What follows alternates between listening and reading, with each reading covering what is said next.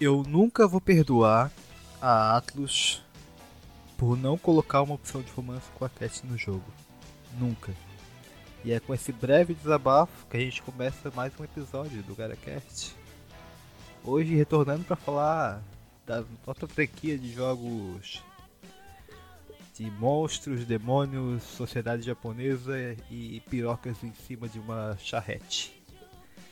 E dessa vez então vamos falar sobre Persona 5 Royal, um episódio que, glória Senhor, está sendo gravado. Eu pensei que não ia sair, mas vamos lá. Será que não foi proposital? Pode ser proposital igual Será? demora de Persona, hein? Não sei, cara. Tá, tá, não tá nem mais pra Persona, tá, tá mais pra Rockstar já. mas enfim, E é, né? Vai demorar, sei. viu? Enfim. Nossa senhora. Continuando aqui, então hoje a gente vai gravar sobre Persona 5 Royal, a versão definitiva do Persona 5.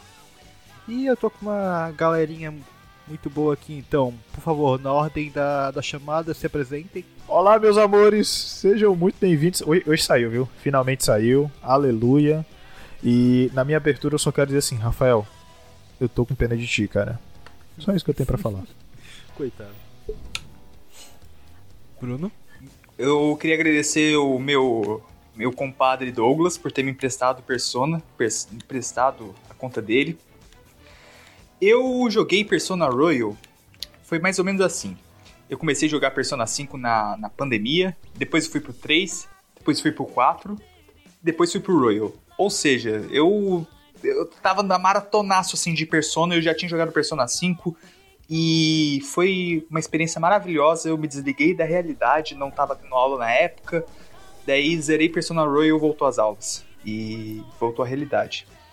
Tu teve alucinações também jogando Persona? Não, mas queria. Eu tive. Eita! Caralho, alucinação jogando Persona, como é que é isso? Os caras estão usando uma erva das boas. Douglas. Opa! Mais uma vez estamos aqui para mais um programa de psicologia freestyle no Japão. Japonês. É. Bom, eu sou o Felipe aqui, né? E bora curtir aí mais um uma conversa aí longa sobre esse grande seria um clássico moderno aí, né? Que pelo menos vou falar que separa aí o, o que é antes e depois de Persona e nenhum jogo mais na sua cabeça vai ser Eu o que Persona concordo. foi, viu? Ah, olá, personas. Uh, Catarse. Ah, eu só queria dizer que a última gravação que eu fiz de Persona 5 The Royal com outras pessoas acabou dando 12 horas de bruto. Então, eu espero não levar isso pra esse lado. Porra. Mas já peço desculpa desde já. E eu agradeço pelo convite. E como diriam os japoneses, Yoroshiku. Vitor, Eu tô ligado nisso aí e eu entendo porque eu, eu vi o episódio de Resident Evil Village desse mesmo cast, desse mesmo podcast. E os caras falaram que levaram quatro dias pra gravar tudo. É, eu levei uns 3 dias também. Mas Caraca, deu 12 cara. horas de gravação, assim. Daí eu fiquei, putz. É, tu ia falar, Felipe? Não, não. Eu ia falar que, Cara. meu Deus, Meu. Bro- brother, já foi difícil pra caralho muito, pra cara. conseguir gravar. Imagina quantos dias, foda-se, ia, ia sair em 2023, tá ligado? Enfim, vamos começar aqui então.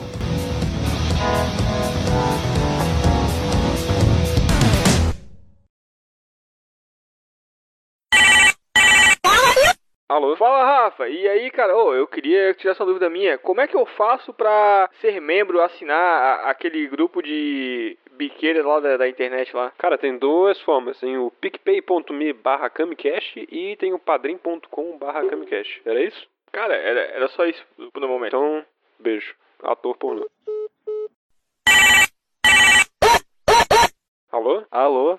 Ô Rafa, como é que eu faço pra encontrar a galera do Camicast nas redes sociais? Cara, tem o Instagram, que é o arroba Camicast Podcast, o Twitter, que é o Camicast1, e o YouTube do Camicast. Era isso? Viu que eu até isso. tentei falar com uma voz de locutor?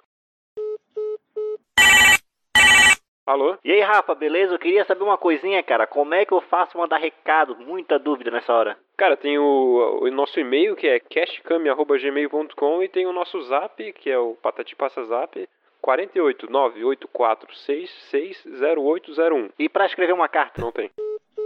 Pra quem tá ouvindo, também tem o post original no nosso site, no camicast.home.blog e o post no feed do episódio.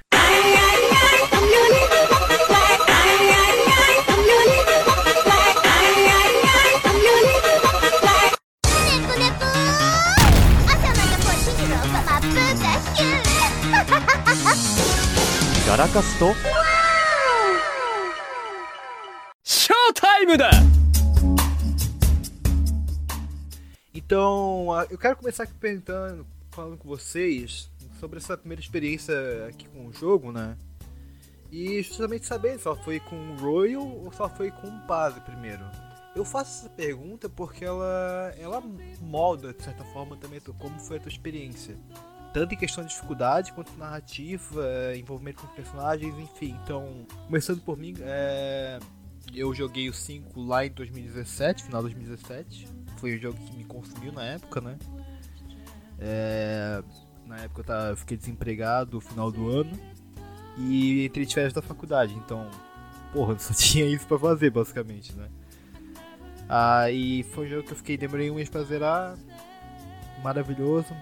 E na época eu não cheguei a alguns problemas que hoje em dia eu vejo no base. Eu acho que isso também se deve ao fato de ter jogado Royal e.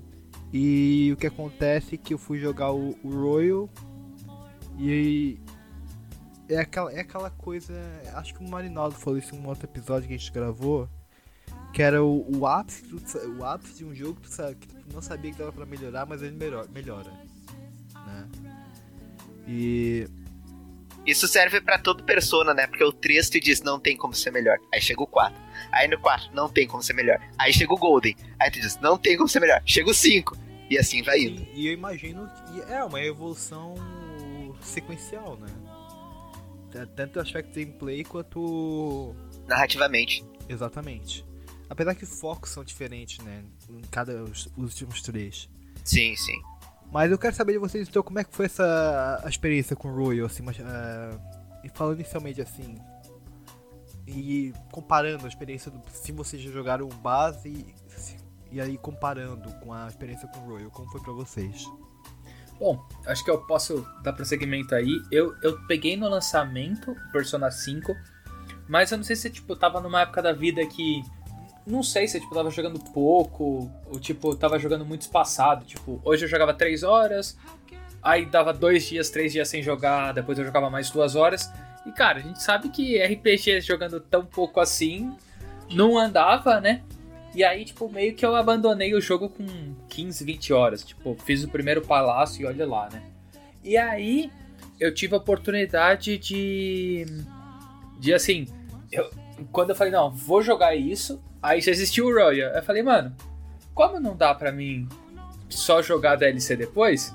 E eu, tipo, meu tempo é escasso? Vou jogar o Royal direto, né? E eu vou falar que, assim, só minha experiência foi outra, sabe? Eu não sei se eu tava com outro mindset, assim. Cara, foi um jogo que fez um negócio que, que eu falei que tipo, eu sinto muito falta nos outros, né, cara? Foi um jogo que com 3 horas de jogo você já tá ficcionado e você não vê o tempo passar, meu. É um negócio muito louco, muito louco. Você sabe o que é engraçado? Que hoje mesmo eu tava comentando com um cara que trabalha comigo, né? Que ele falando, pô, eu tô jogando Dying Light e ontem eu joguei 3 horas brincando, não vi o tempo passar. E eu falei pra ele, cara, faz muito tempo que eu não vejo que eu não Eu tenho um também, jogo que me cara. cause esse tipo de sensação. Aí. Aí, pois é, aí eu Cara. me lembrei de Persona. Porque Persona, cara, eu já joguei um dia todo e eu só vim me ligar quando eu levantei uma hora pra esticar, sabe? Dar, dar uma esticada. E eu vi que tava de noite já. Não, eu tenho uma história que é assim, né? O problema do Persona, que não é problema, né? É, Acho que até é bom pra você poder refazer as coisas, é que não tem autosave, né? Aí a Anta aqui jogou 4 horas do jogo sem perceber. Aí falou, né? Ah, bora botar o console em, em rest mode aqui, né? Já que eu vou jantar. Puta merda. Só que meu dedo escorregou e eu desliguei ele, mano. Ai. Parabéns Cara, pra você. Não, mano. É, isso é pior que assim, a opção de rest é, é a primeira, né, que aparece. Só que eu fui lá e ainda consegui dar pra baixo. E aí 4 a horas. aposta foi feita. Não, inclusive é o texto maior que tem, não dá nem pra errar, né? Beleza. Não, mas cara, é que assim, quando, quando o santo quer, sabe? Quando o bagulho vai pra dar ruim, vai dar ruim, né? É isso mesmo. E incrível porque o, o Nintendo Switch tem um, um bagulho muito foda. E até por isso que eu farmei muito no Digimon Summer Sludge. Boa. Ei, eu comprei, viu? você- Comprei pro Switch É. também. Sim, muito bom. E aí quando você aperta o bagulho de descanso, é mito. Porque ele não tem um botão pra você desligar. Tipo assim, pra desligar a porra do Switch é um trabalho. Tem que pressionar a parada, tá cheio de sacanagem. E aí é só você ir lá e apertar o botão lá e, e aí você fica em repouso. E aí fica lá upando o bagulho, o bagulho da fazendinha e tal. Quando eu fui ver, eu tinha 120 horas e eu devo ter jogado 40. Ficou stand-by. Por causa do bagulho do, do repouso. É, Eu fiz, Mas- isso, eu fiz isso também. Eu tava jogando Child of Light esses dias e eu deixei acho que uns 3 dias em repouso, se eu não me engano. Aí você só aperta. É tipo o botãozinho de stand-by do, do telefone. Você aperta e deixa lá. É muito louco, muito louco. Mas é, é, é, é complicado esses aspectos que você tá falando. Porque é, uma- é, é meio que uma parada muito japonesa, uma resistência ao autosave. Não sei se é uma questão de processo. Processo no sentido deles gostarem de pro- do processo, né? Eles que- querem ficar fazendo vários procedimentos, né? Até pra você tentar quebrar o jogo de alguma forma. Eu sabe? quase tive um problema com Persona nesse sentido, que foi quando eu tava jogando base. O meu HD, eu tava limpando a casa aqui, varrendo, e eu tá. Deixei aqui e eu sem querer esbarrei no, no conector aqui do HD, né? Do externo. O HD caiu, estragou. Aí eu pensei, porra, fudeu. Mas não, ainda bem que foi só o, o- a instalação do jogo. Eu- Tava tudo salvo na nuvem, no caso, né? Mas é aquele jeitinho, porque eu tava, tipo, com umas 20 e poucas horas, eu acho. Então, porra, umas duas dungeons já, já tinha avançado. É, eu acho que pra começar de fato aqui a discussão sobre Royal, a gente pode falar então do. Eu queria falar também. Por favor. É, Então, vocês falaram sobre a... essa coisa de não ver as horas passarem.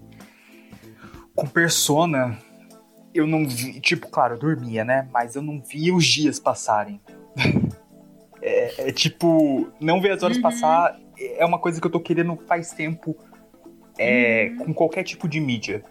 Faz tempo que eu não tô, tô tendo, tipo, com. Com. Com anime, com mangá. é, faz tempo que eu não tô sentindo isso. E. Eu acho que a próxima vez que acontecer isso, pra mim, eu acho que vai ser com Silk Song. Que vai demorar, né? Enfim. É... E a minha experiência com do. Do Persona 5, do base, pro Royal, foi muito próxima. Então eu já tinha muita coisa fresca na memória, mas. É... Ainda assim, por ter jogado o, o 3 e o 4 nesse meio tempo, deu uma perspectiva nova no. Tipo, em como o jogo evoluiu. É, Deu, deu, pra, deu pra sentir o senso de progressão, porque o 5 pra mim foi novidade.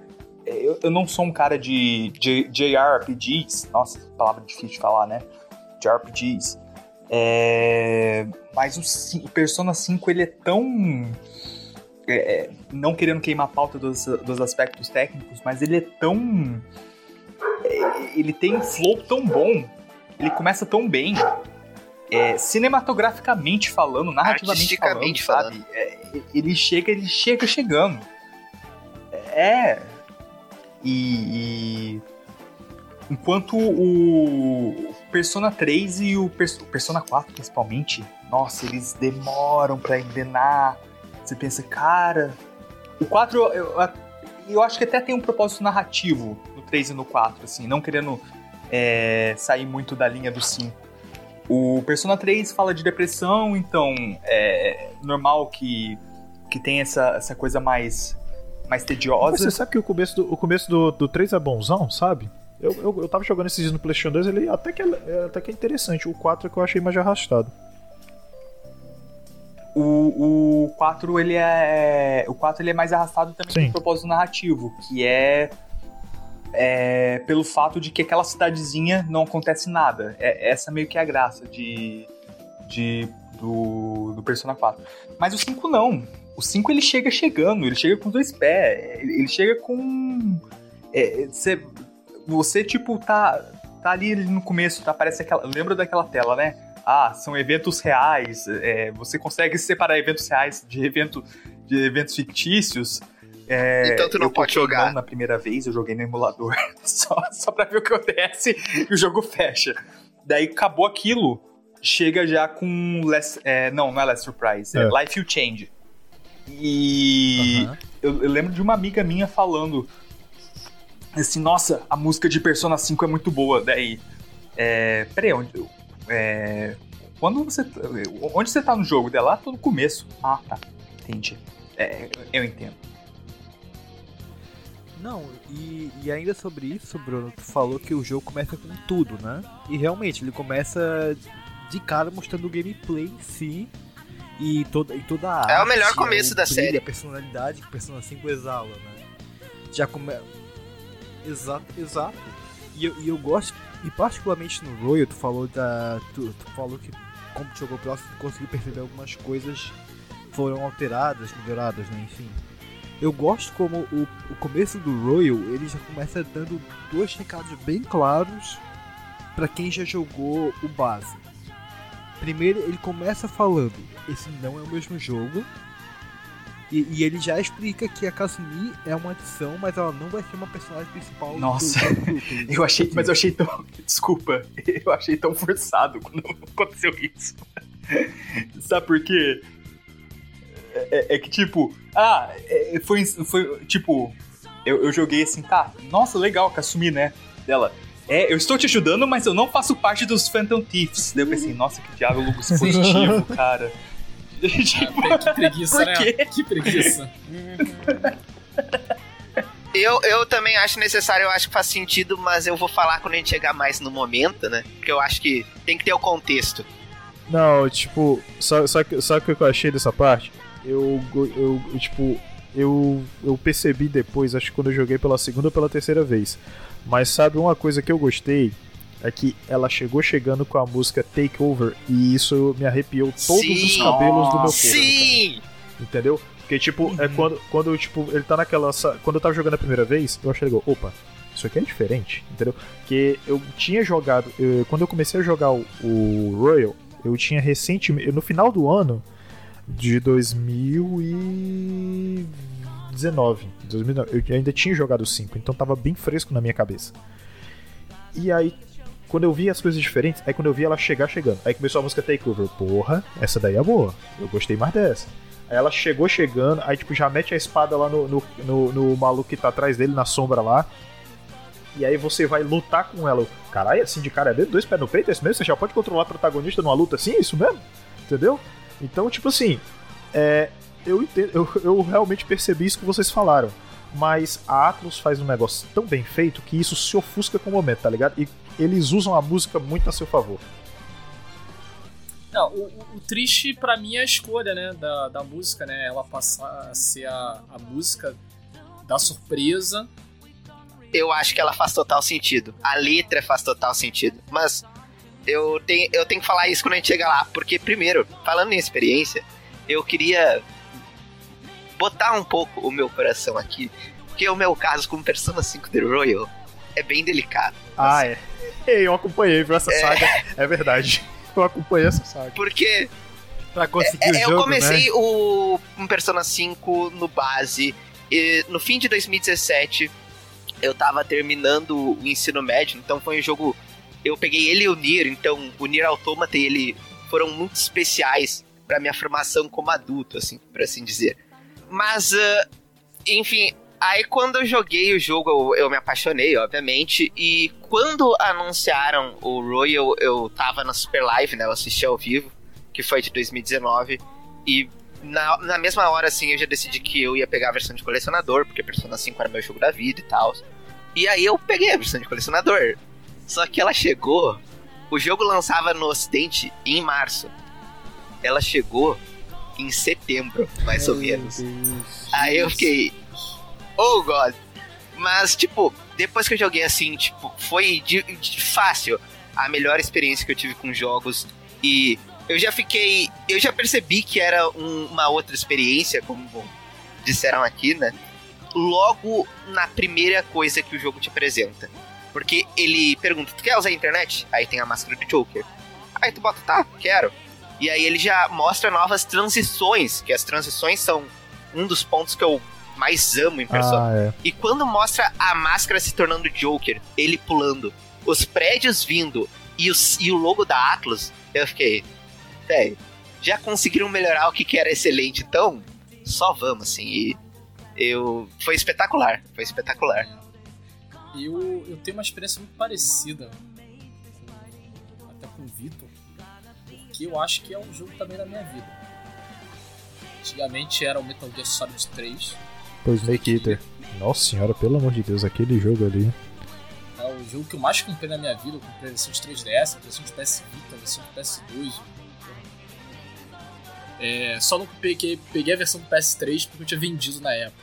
Erro meu. Porra, eu queria. Tô até com a versão do amigo meu, só não tenho o PS3. Foda. É, eu queria ter um PS3 pra jogar de novo Metal Gear. Mas, cara, pô, a Persona 5 foi uma experiência catártica. Tanto que a minha segunda tatuagem é de Persona 4, de Persona 5. É, uma das minhas outras é sobre Persona 3, né? Mas a de Persona 5 é a carta do Louco na versão do Persona 5. Então, tipo, foi um jogo que marcou muito. é, me fez eu ter interesse pelo Jung, até eu ler sobre Jung e aí eu parar de ter interesse pelo Jung. Caralho, tá. Normal, Tudo cara. bem. Completamente É que normal. eu sou time Freud, cara, é foda. O Freud arrebatou minha vida. Quer dizer que tem porradaria de filósofo? É, você viu? Eu, eu com eu com o Evangelho é a mesma coisa, né? Porra, psicanálise, cara, foda. Daí chega na faculdade Aí chega o eu Fro, o, cheguei o na Freud, o faculdade. prefiro cognitivo comportamental. Ah, Eu baixei, eu, eu baixei, eu, eu peguei com uma amiga os livros do Jung pra ba e baixei pra, pra, pra ler no Kindle. não, tá mas o Jung. Eu, o, o, o Eu Jung não é tive muito coragem. Bom, só que eu acho a teoria psicodinâmica do Freud mais interessante. É, não, mas é, é porque tem muita coisa. O, por sinal, esse persona, eu brinquei de psicologia freestyle, mas é que ele brinca com dois conceitos. Que ele brinca um pouco com a psicologia analítica. E depois eu fui ver que ele também tá numa perspectiva cognitivista. E aí ele trabalha um pouco até com o inconsciente e tal. É uma salada, mas é uma salada muito interessante. É, o, o 5 é um jogo bem interessante mesmo. É, mas, tipo, é, ainda era o Douglas sem ter feito psicologia, né? Então, foi mó legal. É, eu sempre fui um cara interessado com temas sociais, então. é, tratar de certos estigmas que nós vemos na cultura japonesa, né? Que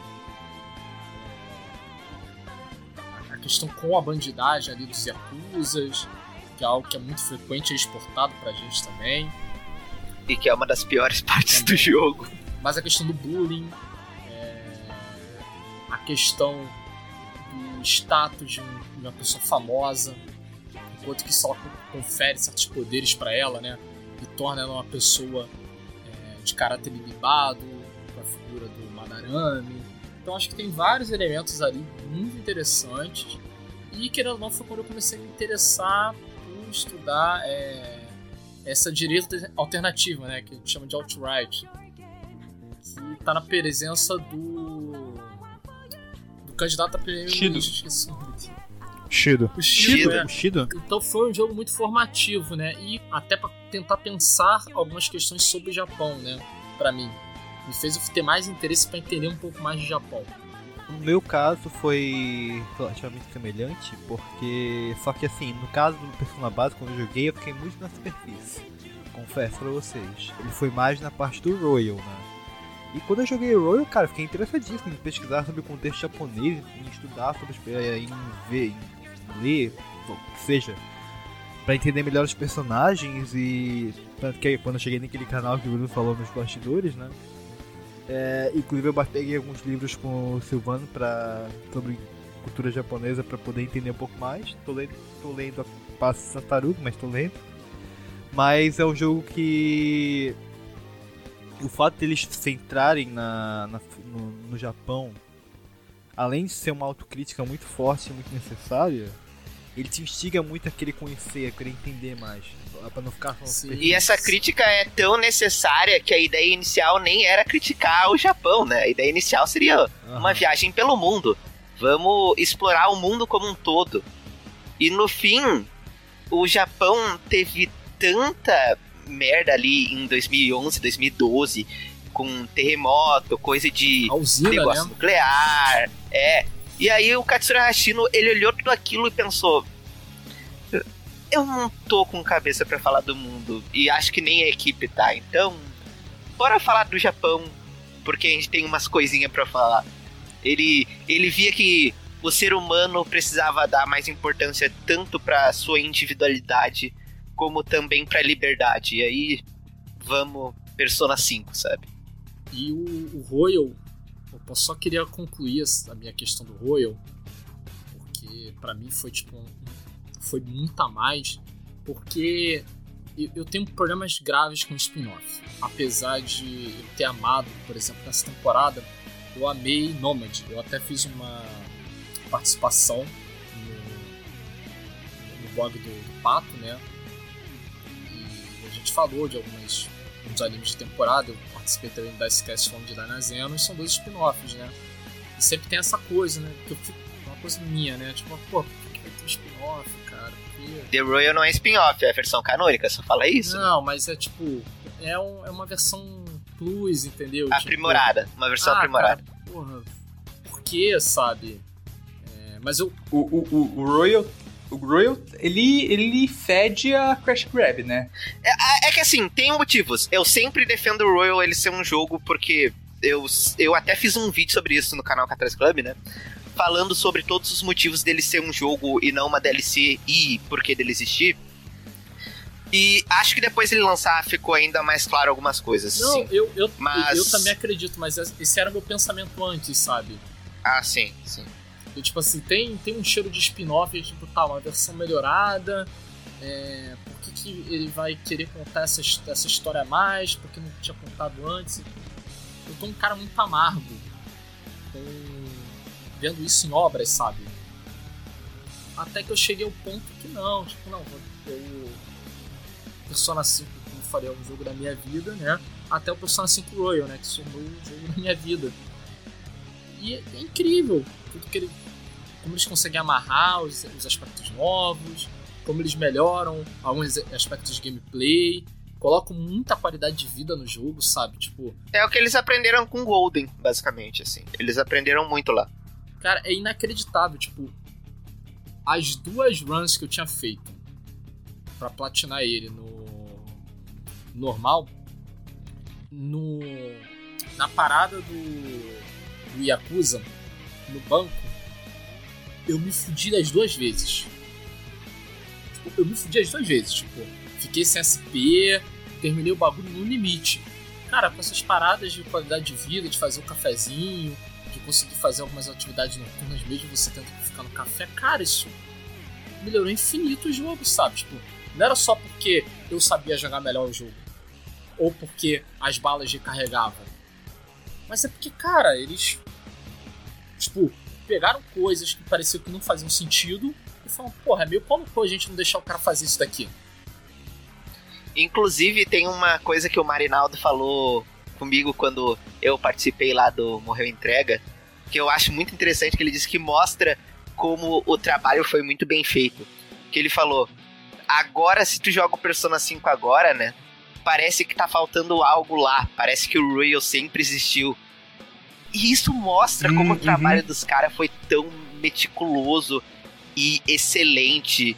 E não só isso, a Persona 5 The Royal é mais do que isso também, porque se tu para pra analisar cada coisinha, ele não é apenas um jogo muito bom e uma versão aprimorada que se prova necessária. Ele é uma homenagem pra série Persona como um todo. Tu acha referência a Persona 1, Persona 2, Persona 3, Persona 4, ao Shin Megami Tensei, até, tipo, em músicas, cenários, detalhes pequenininhos que pessoas vão deixar passar em frente. Então, eu acho que como essa nova fase da Atlus, já que o Hashino, que era o diretor, saiu do Persona Studio, acho que o Royal é meio que essa carta de amor dos envolvidos pra mostrar que agora eles vão seguir uma nova fase com o próximo jogo. E, e é interessante, né? Porque é, não tem mais o. Tipo, foi, uma, foi um. Foi um bom momento pra ter essa passagem de bastão, né? Que, tipo. É um jogo novo, mas ao mesmo tempo não é. É, é um terreno muito confortável é, é, pra fazer essa passagem de bastão. E assim, não é demérito nenhum, assim, tipo, quando eu falo isso, eu acho que eles fizeram certo. É, e eu queria falar um negócio. Vocês tiveram. Eu aproveitei na, na, na minha. Eu, eu encarei o Royal como uma segunda run. É, vocês tiveram mudança de dublagem? É, vocês jogaram um no inglês, depois em japonês? Sempre em japonês. Eu joguei a primeira vez o base em inglês, mas eu depois fui ver em japonês, né? Na segunda vez. E o Royal eu joguei totalmente em japonês. E é, o inglês é bom, é muito boa a dublagem, mas japonês sem comparação, né? Acho que só a voz da Cat, que assim é mesmo mesmo O, jogo é muito anime, né? Pra, pra não, não É, cara, eu não consegui não, cara. Tipo, eu tava. A primeira vez que eu peguei, a primeira vez que eu peguei, tinha um amigo meu que falou: Ah, cara, então, tu tá achando esquisito o inglês, né? Pois é, então, tem uma opção gratuita lá na PSN que você bota o áudio em japonês. Eu, graças a Deus, cara, puta que pariu. E, cara, tipo assim, melhor. Porque na minha cabeça não tava encaixando, cara. Nada contra os dubladores, eu adoro dublagem. Mas o americano não sabe dublar japonês, não, cara, desculpa. Não, Não, né, não, e- não, e tem outras coisas também, né? A gente tem o Jun Fukuyama, né? Pelo amor de Deus. Quando você tem Jun Fukuyama dublando, você, tem, você é obrigado a escutar ele. É, e agora ele tem quatro falas em vez de duas. Porra. Não. Temos temo Mamoru Miano, né, cara? Também. Fazendo Mamoru Miano e ele não falou e ele não falou pouco, cara. Mas falando disso do- da dublagem, eu queria. Eu sempre gosto de enaltecer porque eu amo muito a dublagem japonesa. E, Eu tipo, sei, você ama a Sora Mami, eu tô ligado. É, primeiro que o Royal trouxe o que é atualmente minha personagem feminina favorita da série com a minha dubladora favorita. Só que o Persona, a série, né, ela sempre foi uma série que tem dubladores dos- do mais alto nível, assim, no Japão. Porque Sim. o 2 tem o dublador do Dio, o 3 tem uma Kirishida no protagonista que mal fala. Os protagonistas, eles sempre mal falam, mas sempre é gente de peso. O do 4, o do 4 é o Namikawa Daisuke. É o Hisoka, né? É. E também é o. O Oikawa de Haikyuu. O Ikawa. E- e- cara, os caras vão falar um. Ah, aham, ok. E, e contratam gente do mais alto nível. Daí, tipo. E uma coisa que me marcou referente a isso é como eu tava vendo a entrevista da Sorama Mia quando teve Royal e ela falando que ela já ia aos shows da série. E ela comentou que quando ela foi fazer a personagem dela, que era Kasumi, ela ficou muito emocionada porque a direção e os, os envolvidos ali no jogo que estavam auxiliando na dublagem, falando da intenção e não sei o que, eles se importavam muito com as coisas. Eles sempre eram muito meticulosos e tentavam passar o que ela realmente precisava botar ali na personagem. Então, ver tanta qualidade que está presente no produto final, quanto a uma das dubladoras falando como foi fazer tudo isso e como a equipe realmente estava presa e se importando com esse ponto faz eu ficar. Eu sempre vou jogar isso em japonês, porque eu sei que a Atlus e nos jogos dela eles sempre se importam muito com isso. Shin Megami Tensei 5 tá aí pra provar isso também. Tá com dubladores do mais alto nível, então.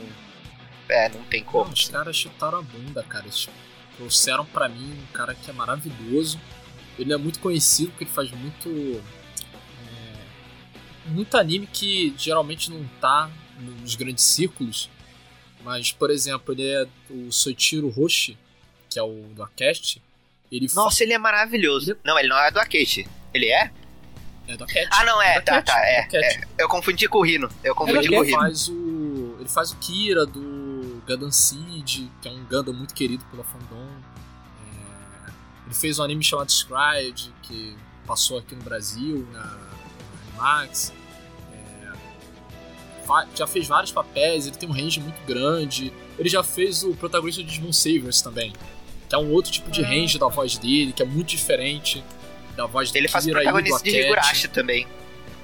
O, o Mamoru Miano mesmo tá. Assim, se, se você pegar a Zombieland Saga, talvez você lembre, mas ele tá irreconhecível. Não, eu não consegui, Não eu não consegui, pensar no Okabe. eu não consegui reconhecer ele, cara, a primeira vez. Eu só vi que era ele quando eu vi a ficha de dublagem.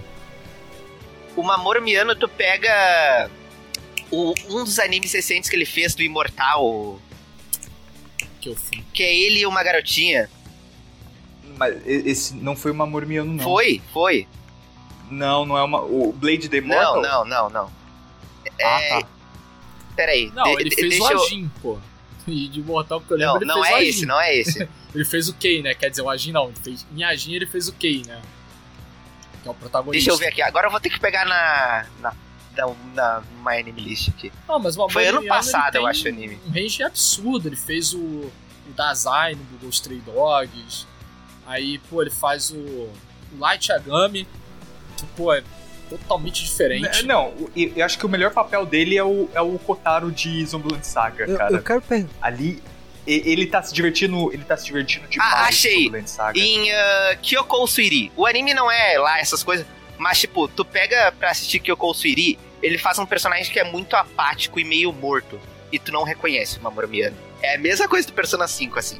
Ele sabe moldar a voz muito bem pros Pois é, o personagens. que, o que não E acontece com o Takehiko Koyasu, né? Que é o do protagonista do 2. Porque, tipo, onde você vê a voz dele, você vê a voz dele, que é é característica.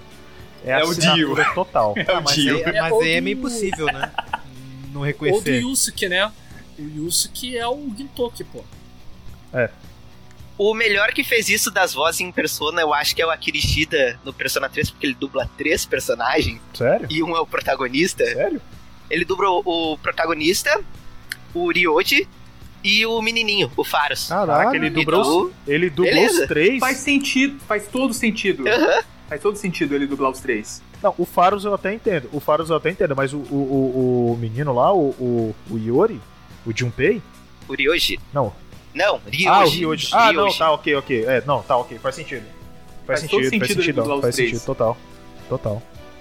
É, e a Futaba é a, a, a Oiyuki, né? Sim. E que nada mais é do que nossa deusa Madoka. Ah, vamos louvá-la. Mas isso que vocês estavam falando da dublagem, eu, eu adoro. é, é inegável o carinho que a Atlus tem e a competência que ela tem em colocar. Teve em colocar os, os atores nas vozes e ficar- ficarem tão marcantes assim. Mas eu acho que isso é um carinho que ela tem como um todo, assim, né? Pro personagem. É, é É, muito sim, notável sim. o carinho que a Atlus tem. Dá pra perceber que, tipo, claro, ela- é uma empresa, obviamente ela vai querer lucro pra caralho. Mas ela, mas ela entende o carinho que os fãs têm pela franquia. Ela entende e ela coloca também um trabalho pra corresponder à, à altura das expectativas dos fãs. É e isso, porra, vai passa desde a trilha sonora, que a gente tem a deusa Lin na- cantando. Ela é maravilhosa. Sim. A gente tem o deus Shoji Meguro Exato. na composição. É, eu lembro. Eu, eu vou, eu, vou, eu vou spoiler minha parte aqui. Quando o Alisson perguntar. É, gente, tipo. Eu lembro, eu lembro da. No cast passado, do ano, do ano passado. quatro? Sim. um ano, né? É. É. Que perguntou qual- quem é Best Girl. Daí, eu só tenho a dizer que a Best Girl de Persona 5 Sim. é Lin Inazumi. Sim. Sim. Não, Sim. não tem outra. Sim, sim, sim e sim. E eu comecei a seguir ela no Instagram e é isto. Estou apaixonado. Falou. E eu acho que uma, duas pessoas, na verdade, que são muito importantes pra música também, que geralmente são esquecidas no churrasco, são o, o Benjamin Franklin, né? E o Lotus Juice, que escreveram as letras das Sim, músicas. sim, sim. Principalmente no Royal, assim.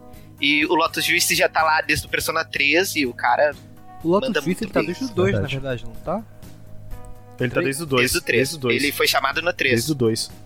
Porque No 2 tem, no do dois tem dois? os créditos dele lá. Tem. Na no abertura. remake, Eu acho, que- eu, eu acho que É pode o- ser no é remake. o pá, eu Innocent- não é o joguei do PlayStation 2. Isso.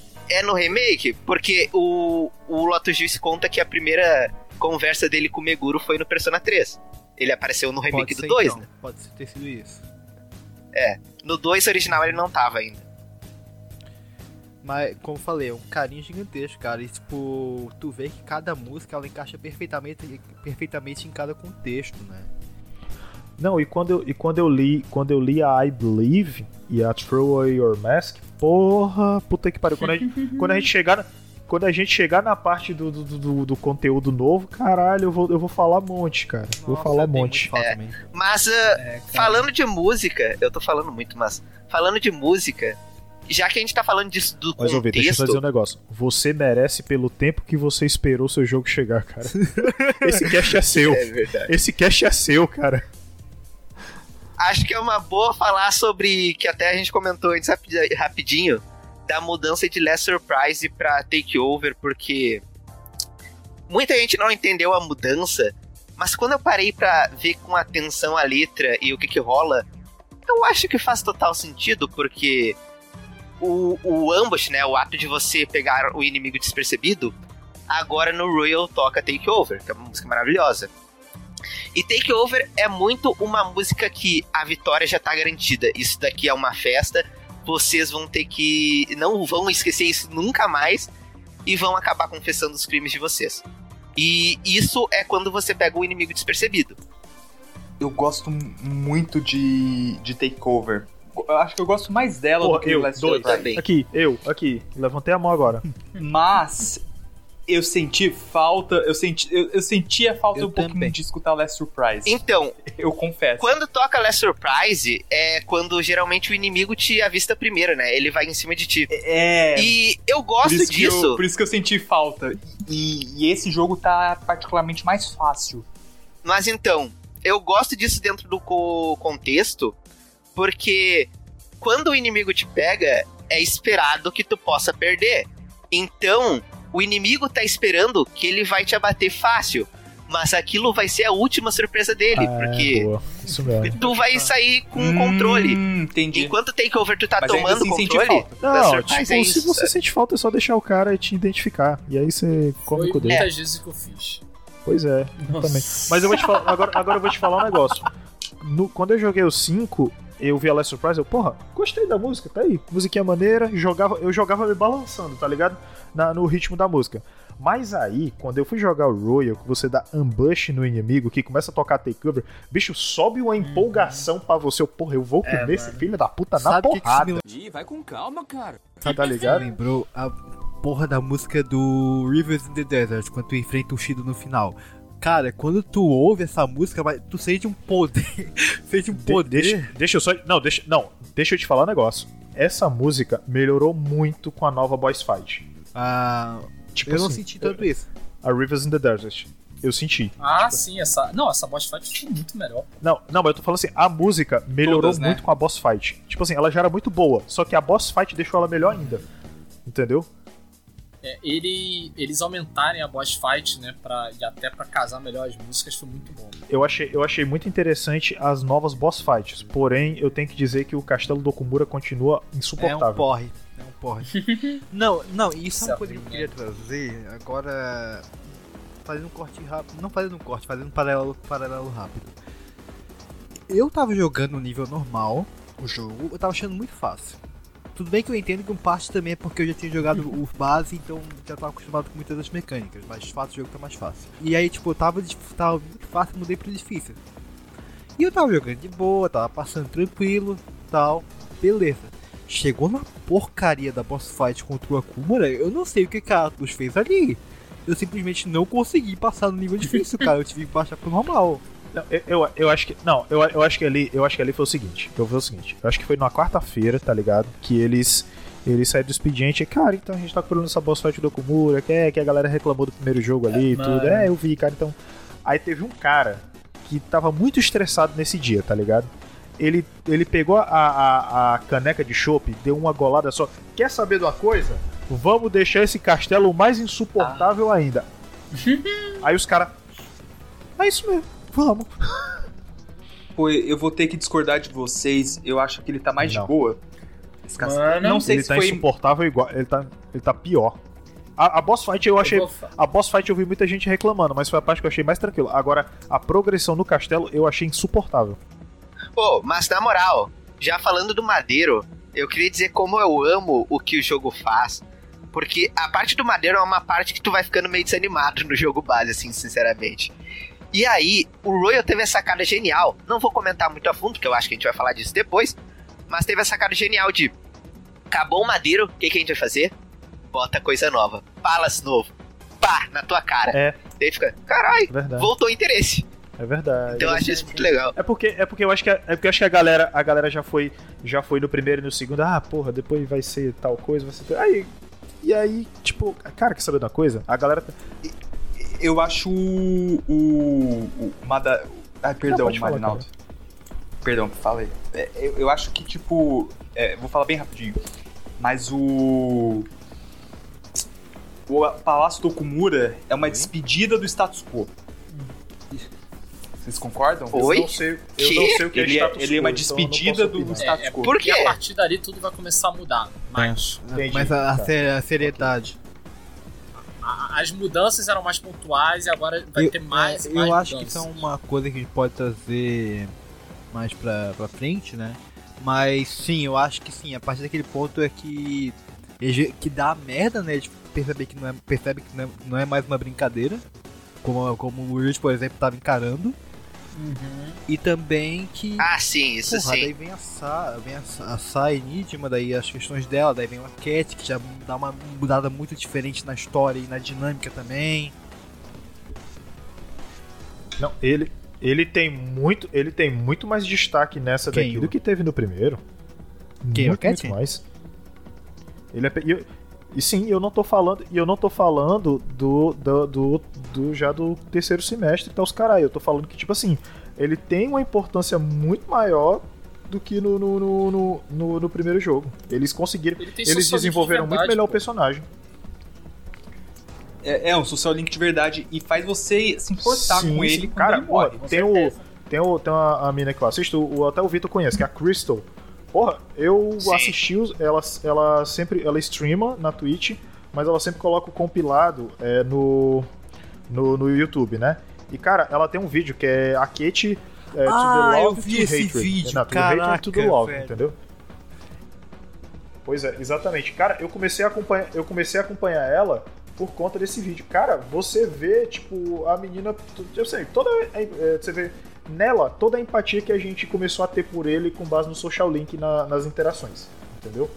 Cara, eu conheço pessoa que odiava o Akete no jogo base e passou a amar por causa do Royal. Se tornou o personagem preferido Eu da não pessoa. odiava, eu simplesmente não conseguia me importar, porque eu acho que a forma como o social link dele era, foi, foi moldado no base é muito estranho.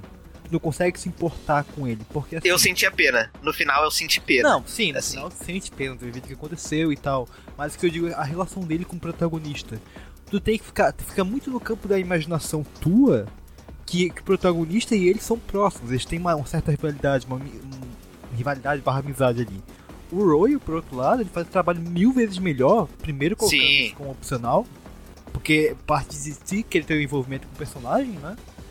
Mas ele também desenvolve muito mais o personagem a partir dele, do passado dele, dos problemas que ele enfrenta, da- de como ele vê questão de justiça, como ele se vê, como ele se vê no trabalho dele, enfim. É uma coisa que surpreendentemente o anime conseguiu melhorar referente ao base. Sim. Melhorou bastante, inclusive. Tem um OVA só pra Kate, Sim, inclusive. É, que é um episódio que eles resolvem um caso à parte do, da história. né? Eu gostei bastante desse episódio, inclusive.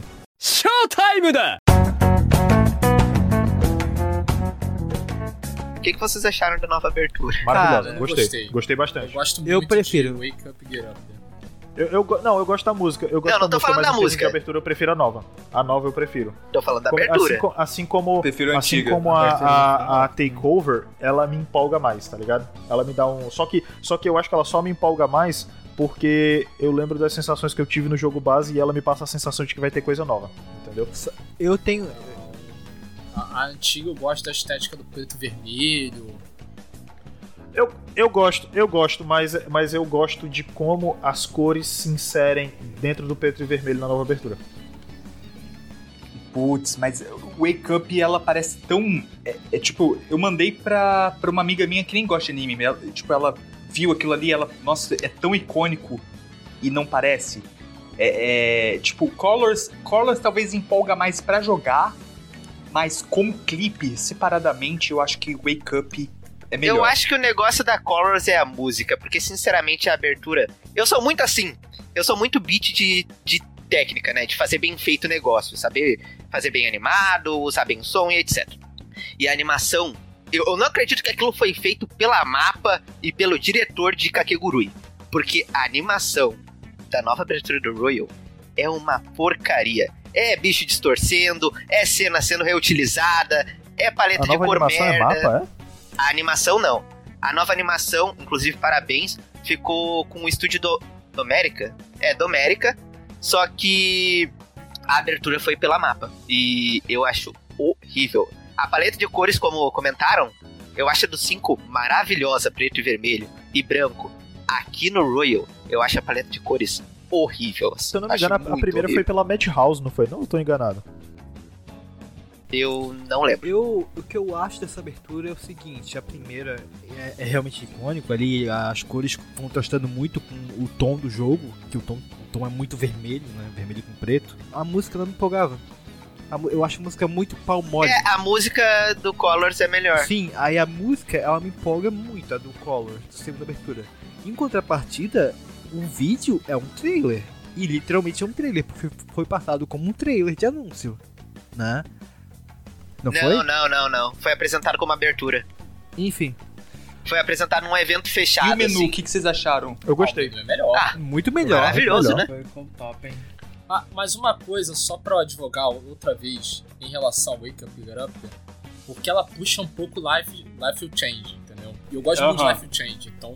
Eu também. Eu, eu, eu tô com o Douglas nessa, tipo, totalmente. Aí, pô, tanto que de vez em quando, quando eu tô tentando ca- cantarolar Life will Change, eu acabo sem querer entrando em Wake Up Get Up There. Porque tem, tem uns momentos que são parecidos. Tem, tem esse negócio nas músicas, né? Tipo, tem esse callback. É muito curioso, porque assim, eu não sou, eu não sou lá o maior fã de ACDC, porque eu acho as músicas todas Nickelback iguais. Feelings. Eu acho que ACDC tem mais isso, velho. Esse, esse DC tem mais isso porque depois do Back in Black, os álbuns, tirando uma música ou outra, eram só repetição de fórmula. Mas enfim, eu acho muito curioso como como as músicas elas têm uma certa homogeneidade, mas ao mesmo tempo elas são você consegue diferenciar elas? Tipo, vocês, você- elas, elas têm muito callback entre elas. Inclusive as novas do Royal, elas puxam, ah, elas puxam pro pro pro base, né? Você pega é, I Believe, ela puxa pro pro Life You Change. É, I Believe é Life Will Change 2 descaradamente, assim. Sim. Inclusive, E eu isso não de tenho nenhum música. problema com isso. Não, também não. É maravilhoso.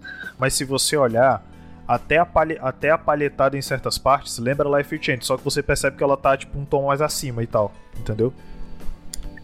E falando nessa, na música em específico, né, I Believe, uma pessoa que eu acho que é muito melhor do que eu pra falar sobre isso, que eu vou deixar aqui a recomendação, porque eu acho que o cara faz um trabalho incrível, que tem um, um produtor musical profissional no YouTube que fala sobre música de jogos, e é o Alex Mocala, e ele falou sobre I Believe e outras músicas de Persona 5. E Já assim, escrever nesse cara se aqui tem dúvida sobre as músicas de Persona, tecnicamente falando, assiste os vídeos desse cara, porque, assim, ele vai explicar de ponto a ponto instrumentalidade, letra e etc. Tudo por que que as músicas são tão especiais e como elas ressoam uma com as outras, assim. Alex Mo.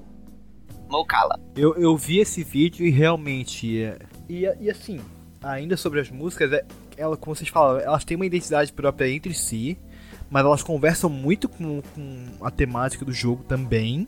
E conversam com as músicas entre si, como vocês falaram. Um tre- trecho de Life Will Change Sim. que. é, O começo é basicamente do, do I Believe é basicamente o começo de Life Will Change também, só que meio que remixado, né? E, enfim, como a gente já falou, é um trabalho de extrema qualidade também. E o mais curioso dessas novas músicas referente a isso é que eu expliquei melhor no meu vídeo sobre o desenvolvimento do Royal que eu fiz. Tem duas horas o vídeo, vai lá ver, tem entrevista. Mas a intenção, desde a arte até as músicas, né, pro Royal foi diferente. O, o Shoji Meguro e o Shigenori Soeiji me explicaram isso. E o Shoji Meguro disse que usou outros instrumentos pro Royal que diferenciavam do base. E o curioso é que a música nova da abertura, a maioria do pessoal gosta mais aqui, eu pude ver isso, eu gosto mais. E o Meguro falou que essa música, como ela foi criada bem antes do, do jogo já ter mais contexto e um tema definido, ela foi. ela foi feita com um tema que não era do Royal. Porque tinha Royal e Gorgeous pra ser a escolha da Atlas. E não tinha uma decisão ainda. Aí o Meguro, o Meguro foi em Gorgeous. E o jogo foi no Royal. Caraca, meu. Mas ficou maravilhoso, assim. Mais um ponto pra música ser ruim. Cara, Deixa- não é ruim. Que cara. isso? É Deixa ruim. aqui. Que absurdo! Não é Deixa ruim, meu- cara. Não, mas eu acho que a música não funciona na abertura, assim. Não, não, não funciona. A música é ótima. tu bota a música junto com, com, com a animação, velho, parece que a música tá totalmente fora de tom com a abertura, assim. Contrapartida, apesar de eu não gostar muito do ritmo da primeira, da primeira da versão original, música original lá do jogo base, ela casa muito mais do que, que essa nova, né? Sem dúvida. Total. Até falando nisso, Persona criou essa tradição, né? Jogo base, a abertura maravilhosa, uma das melhores coisas que tu vai ver na tua vida. Chega a versão aprimorada, a abertura é meio bosta. É, o Shadow World Não, deixa eu desejar. Eu lembro da, da do 3 e da do 3 Fest. A abertura do 3, apesar do desenho ser horrível, é a abertura melhor. A abertura do Fez Nossa, é, é muito só melhor, um né? compilado de imagens do, do coisa e não. É literalmente um trailer, E mas a música é Fez, né? ótima. Tem alguns conteúdos já do Fez nesse trailer. É, exatamente. E fechando com chave de ouro, eu só queria dizer que o final, eu vou explicar depois, mas o final do Royal me destruiu tanto, Sim. talvez até Mano, mais, que o do 3. Porra, eu aí. Eu aí. Eu fiquei uma semana pensando no final assim, meu Puta- Deus do Puta que céu. pariu. O final do, do, do normal, eu não, não me impactou tanto, sabe? Eu acho ele ruimzinho. É, ele, ele é Eu ruimzinho. gostei, eu gostei, eu fiquei, eu fiquei, eu fiquei assim, eu fiquei satisfeito. Eu, porra, beleza, ok, joguei, fiquei ouvindo as músicas, curtindo, lembrando dos jogos. Agora o final do Royal, meu parceiro. Sabe, sabe aquele negócio ruim que você fica a semana toda, eu, porra. Sim. Bicho, parecia que eu tinha. Parecia que eu tinha acabado de terminar com a, com a namorada que, porra, eu amava muito, tá ligado? Eu fiquei, porra. Não sei o que. Aí, É, o final do Royal pra mim é tadinho do Maruki. Eu só aí assim, não, nossa. aí tipo, não, e o pior, e a, a música, cara, a música, bicho. Não, a música bate muito porque ela vem com aquele som pesado, ela vem com. A música, cara, a música parece que alguém, alguém te deu um murro na boca do estômago e em seguida chutou teu saco, cara. Porra, você tá louco. Nossa, o, o, o final, o final do, do Royal pra mim é tadinho do Maruki, tadinho da, da Kasumi, tadinho do, do Akate. Eu só fiquei assim, nossa. Mano, dele. tadinho do Ren. Eu vou falar melhor sobre isso e tem um sentido pra isso, mas ele não consegue se despedir direito de ninguém. I don't have friends. Gente, então, acho que assim, a ge- a gente já fala dos personagens, mas eu acho que se a gente falando da história, narrativa outras coisas, aí, inevitavelmente a gente vai acabar falando. Porque isso, isso também inclui narrativa, como eu falei, personagens, questões culturais que sim, são muito relevantes no jogo, como a gente já falou, né? Mas, então, eu queria falar pra vocês aqui, questão de história, sobre o plot em si. Ele é muito simples, né? Ele é muito simples, é um, é um aplicativo que tu acessa um outro mundo pra consertar os, os adultos maus. Se tu escutasse uma sinopse desse em um anime, tu ia pensar, anime A genérico. questão é justamente a execução, Sim. né? Poxa, eu sempre, eu sempre me embanando todo pra explicar Persona e você resumiu muito fácil, Alisson. Eu, o Persona 5 eu falo, pô, tem um multiverso, daí tem um metaverso, Eu não consigo não. daí muda, Eu não consigo não. muda a, a personalidade das pessoas. Ou então também o Pokémon do capeta. É uma ótima.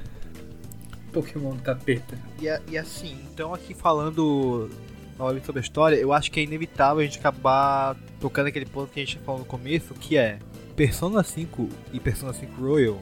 Ele é muito voltado para uma crítica à sociedade japonesa e isso se reflete muito no jogo, não tem como. A gente já deu uma sinopse muito por cima assim, mas obviamente o jogo começa com o protagonista que ele, ele tá envolvido num crime inicialmente, né? E devido a isso ele tá meio que estágio de provação ali. É, sei lá, algo assim.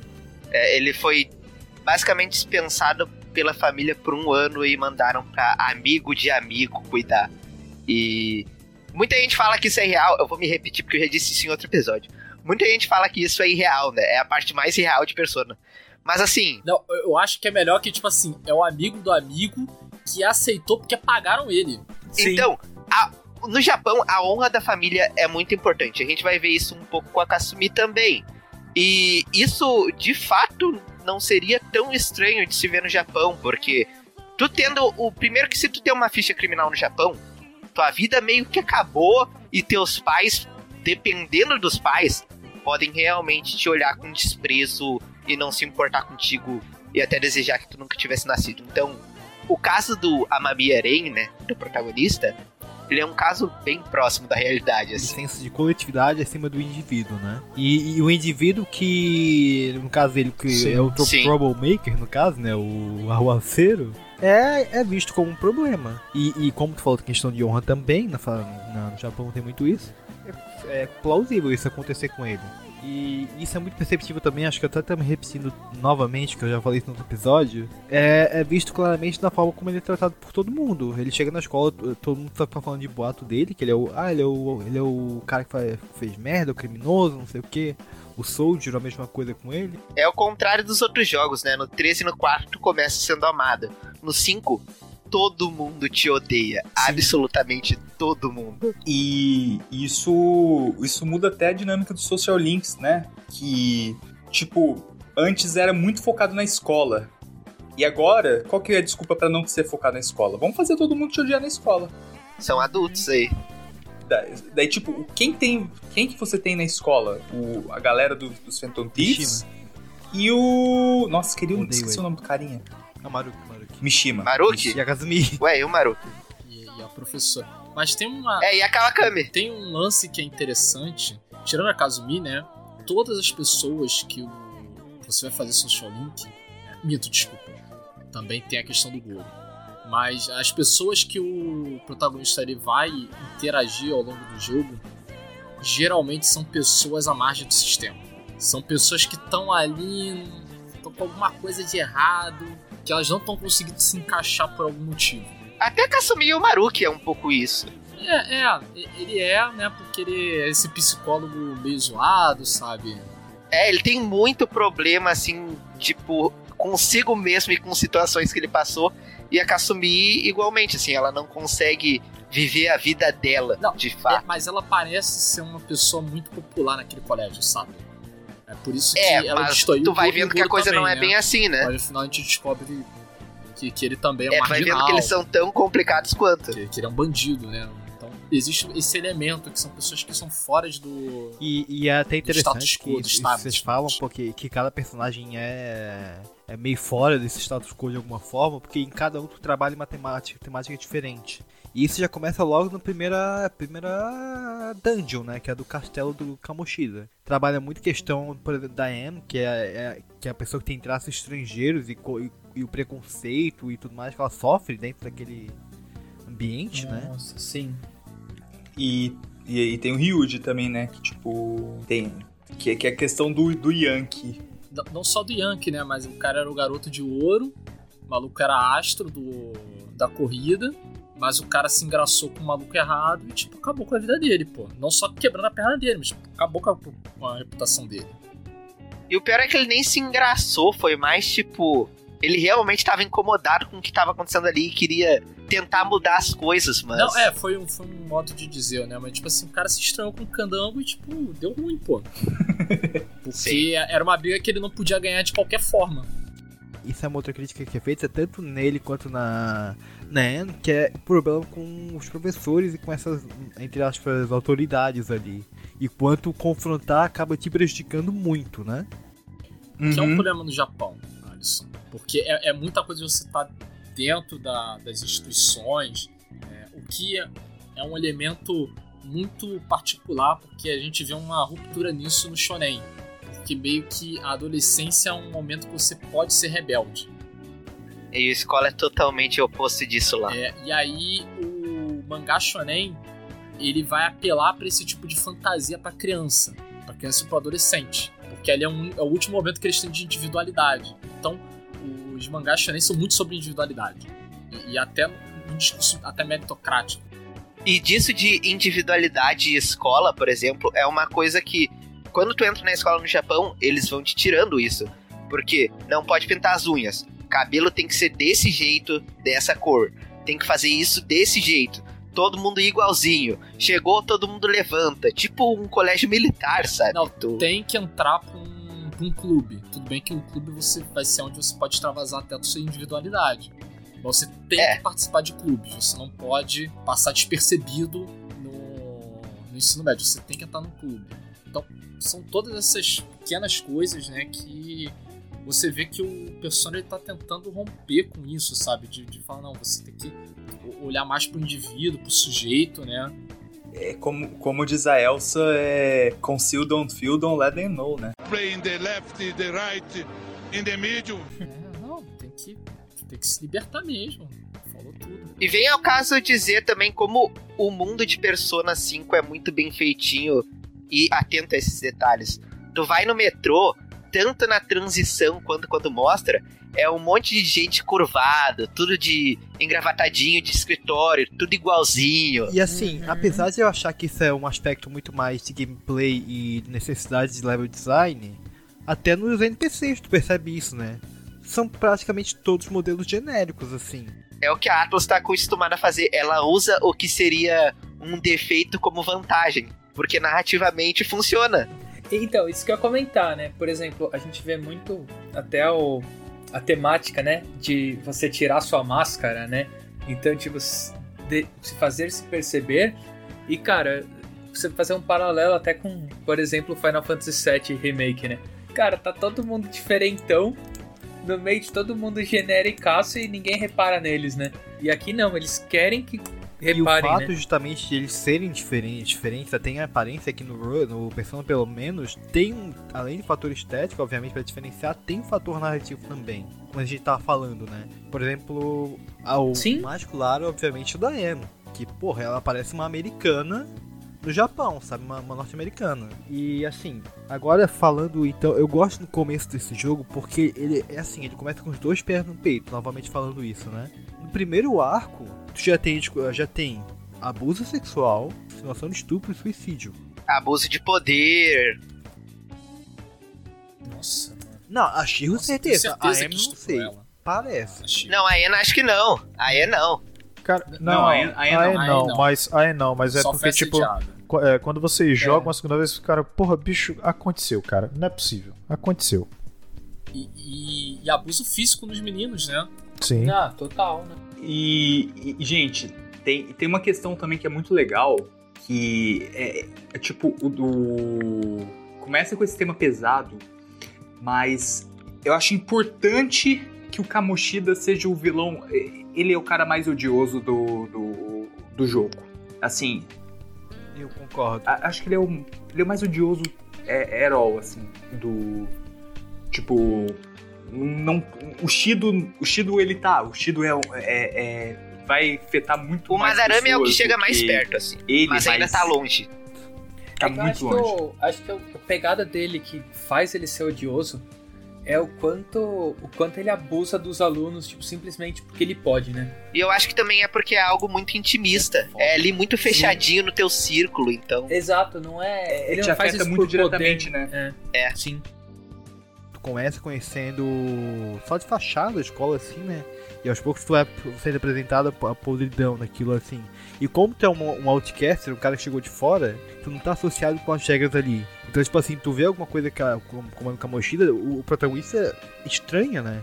Só que o pessoal que tá ali dentro, eles já estão acostumados, porque é aquela coisa, o status quo tá feito, tá, tá dado. E eles tentarem questionar Tanto que o Mishima fala, não adianta falar pro, profe- pra, pro teus pais. Os pais não vão fazer nada, tipo. E, mas tem, tem, tem outra coisa, tem outro aspecto que, que eu gosto, além, além do próprio. é, eu gosto como esse jogo ele chega com os dois pés e cada pé é um, é um negócio. O primeiro pé é o macro, é o, é o comecinho. É aquele negócio da. É é aquela pulga atrás da orelha do, da, dele ser preso lá do cassino, que é o jogo chegando. xingando a querer, É, a é querer o jogar, pé né? do. É o pé do hype, que eu, eu, eu diria assim. É, e te instigando a querer jogar. É o pé do hype. Só que isso daí é uma coisa muito pro futuro. E tem pequenos indícios de, de uma macro história é, falando dos mental shutdowns, que eu não, não, não sei é como é tipo que... surto psicótico. Sei lá, os desligamentos mentais. É, seria um surto. É. Ah, tá. E, enfim, tem isso. Tem esse hype. E o outro pé é a questão de como te ficar investido num- numa. é, no presente. Como te manter investido no presente. É porque demora umas três horas até chegar no palácio. Assim, chegar na gameplay de fato. Sair da, na. Tipo, tem, o- tem o palácio. Tem as masmorras ali do palácio do Kamoshida, né? Do, da dungeon. Mas é. Mas chegar no, no, momento, no ato de gameplay mesmo, que é o tradicional do Persona, Leva um tempinho. é, demora umas três horas. Como te prender? O outro pé é o pé do ódio, que é o pé pra você odiar o Kamoshida. É, porque você. Porque se fosse uma Darame, por exemplo, você não ia ficar tipo, ah, tá, ah, legal, tem esse cara aqui. Mas como é o Kamoshida, você quer muito que aquele cara se ferre. Eu nunca odiei tanto alguém quanto eu odiei o Kamoshida, assim. É, Eu já. É, porque se for na vida real a gente tem um certo. Eu tô falando em jogo, né, gente? Não na vida real, fique claro. Ah, tá. Não, é, na vida real. Mas a gente tava falando desse comecinho, e eu gosto muito, já que, né, puxando pro Royal, como o Royal vai botando uns detalhezinhos muito pequenos. Tipo, ah, primeira conversa com a, com a, com a Kawakami. Ela bota ali a tua carteira estudantil e tem o panfletinho de maid junto. E ela, opa, Mano. isso não. Nossa, sim. Ou, por exemplo, tu tá no táxi com o Sojiro. No carro, no caso. E aí tu escuta. Ah, aconteceu um acidente, não sei o que, não sei o que. Aí o Sojiro, ah, não, uma menina aí que. Aconteceu uma parada assim um tempo atrás. sim. Dá um tu fica- muito bom. Exato. Não, e, não, sem contar que eles têm, sem contar que eles têm aquela adiçãozinha do detalhe, né? Antes de você conhecer os personagens da tua crew, sempre tem um deles andando atrás de você ou na frente lá. E você, Uhum. e você vê que eles sim. se destacam dos outros, que é tipo o que fizeram no Golden, né, também. E não só Acho o andando, protagonista, né? tu encontra pessoas no mundo comentando sobre. Então, tipo, tu vai ali no. perto do ginásio da escola, tu escuta professor e aluna cochichando. Ah, tem uma aluna transferida aí que é de honra, não sei o quê. Ah, tal aluno, não sei o quê. É um mundo muito vivo, assim, mas que é algo simples. E eu gosto bastante disso. Em quest Mementos, assim, tem quests que, tipo, é um, é um NPC que tá. É uma, um NPC que tá ali, que não dá bola nenhuma, mas em determinado momento ela se torna um, um problema, né? Uma quest pra ser resolvida, aí tu vai- vai investigar ela. É muito maneiro.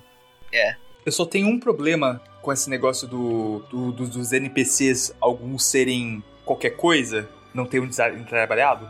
Só tem um, um- detalhezinho assim que eu fico, cara, esse personagem precisava de um sprite. Ah, do. do Que é da- o filho do. É o filho do. Ah, esqueci o nome dele.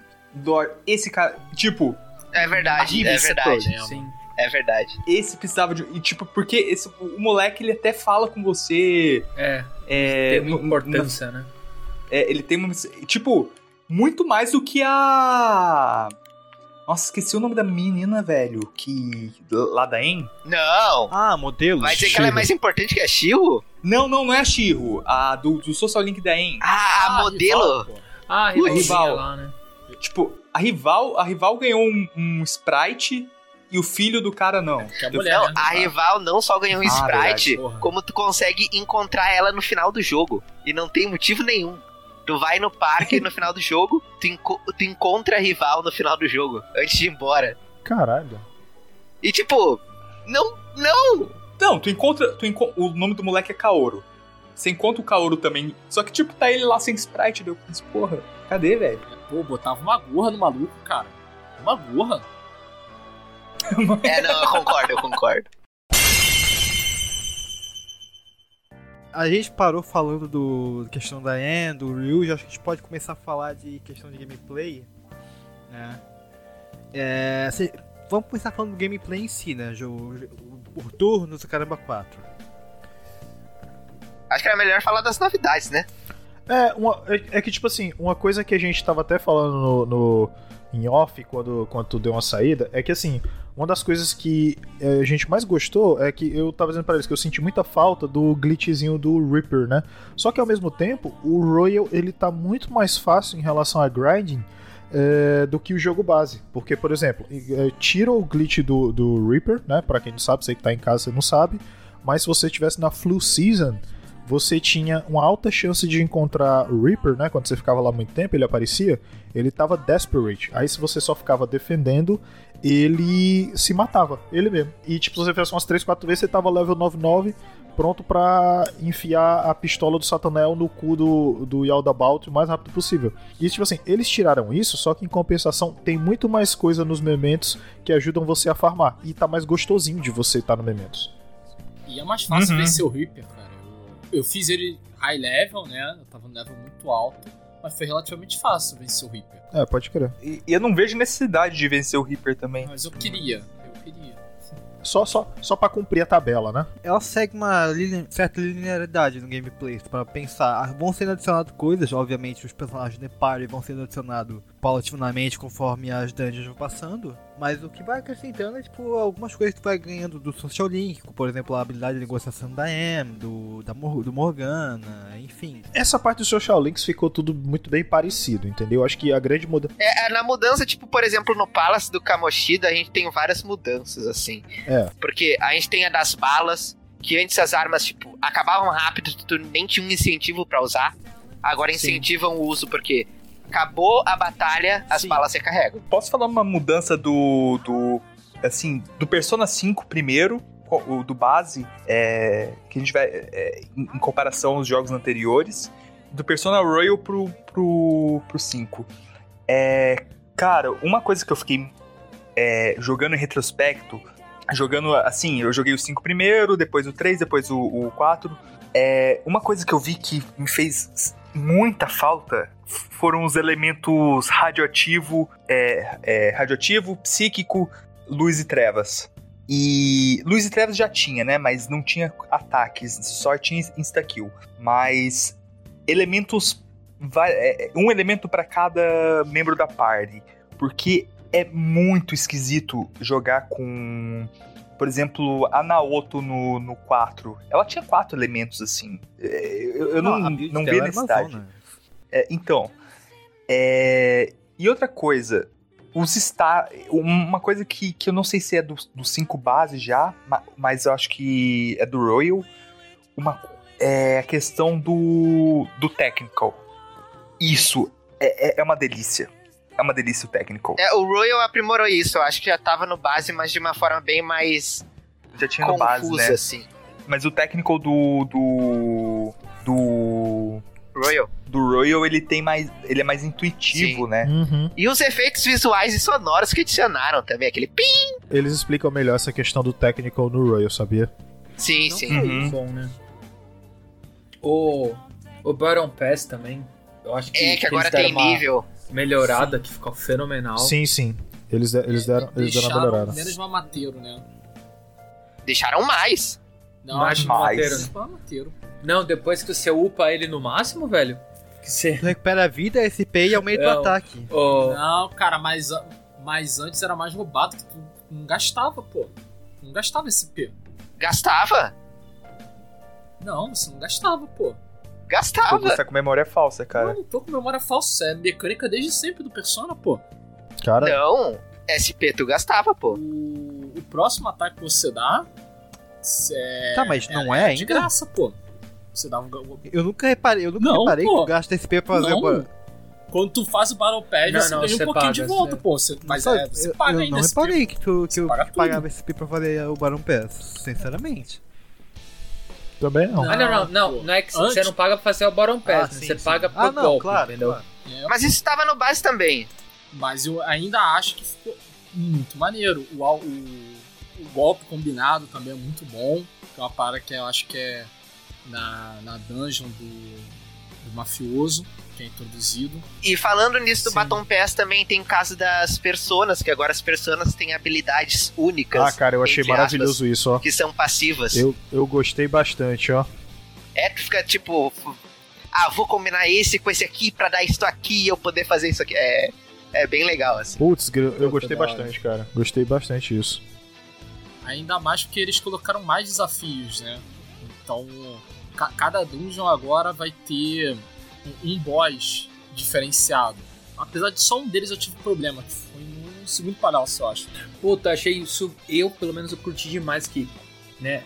Até a gente tava comentando quando estava fora, cara, que sobre o. a parte, né, do, das stars, dos mementos que faziam eu querer explorar. Cara, essas máscaras me faziam querer explorar demais todos os palácios. E aumentaram a verticalidade com isso, porque incentiva a exploração e tu pode usar o gancho. E Sim. o gancho Sim. não só né, ajuda nisso, como também é muito estiloso. Tu vê o Joker se balançando? É muito Engraçado bom. que a estreia dele foi no Smash Bros, né? Sim. Que louco, sério? Não só a dele, como a da Kasumi de certa forma também, porque nos arquivos do jogo tinha Ponytail lá. Aí tu ficava, ué, Joker Ponytail? Aí depois veio a Kasumi, ah, Isso é Exatamente. muito legal. E, e, tipo assim, não é só porque eles vão colocar novos elementos de palácio, que é até legal, né? Porque faz você querer. é, Pô, tem esse elemento novo, né? Então, tipo. Exatamente. Muito legal. Só que você pode emboscar os caras, sabe, com Grappling Hook. Sim, você Sim. pode. Isso eu achei Uhum. muito maneiro, cara. Isso eu achei muito maneiro. Que é no Social Link da Kazumi, né? É no Sim. Social Link da Kazumi que você aprende o Grappling Hook. E eu acho que o mais prazeroso do jogo referente a combate, tirando o ataque combinado que a gente vai falar depois, é as novas Shadows, as Disaster Shadows. Porque estourar elas é tão prazeroso, cara. Sim, sim. Tu matar elas e elas explodem. Nossa, é muito Ainda bom. dá, ainda dá o damage no, no a melhor inimigo, coisa né? a se fazer. É, eu achei Sim. maneiro. Atira num primeiro que dá o ponto fraco, passa pro outro ponto que tem um ponto fraco, daí no terceiro tu passa pra. e, e atinge a Desert Shadow, porque o dano tá duas vezes aumentado e tu mata todo mundo, tá ligado? Uhum. Pô, mas tem, mas tem uma parada. Mas tem uma parada também que eles colocaram no- nos castelos que faz com que você aqueles que são as sementes, né?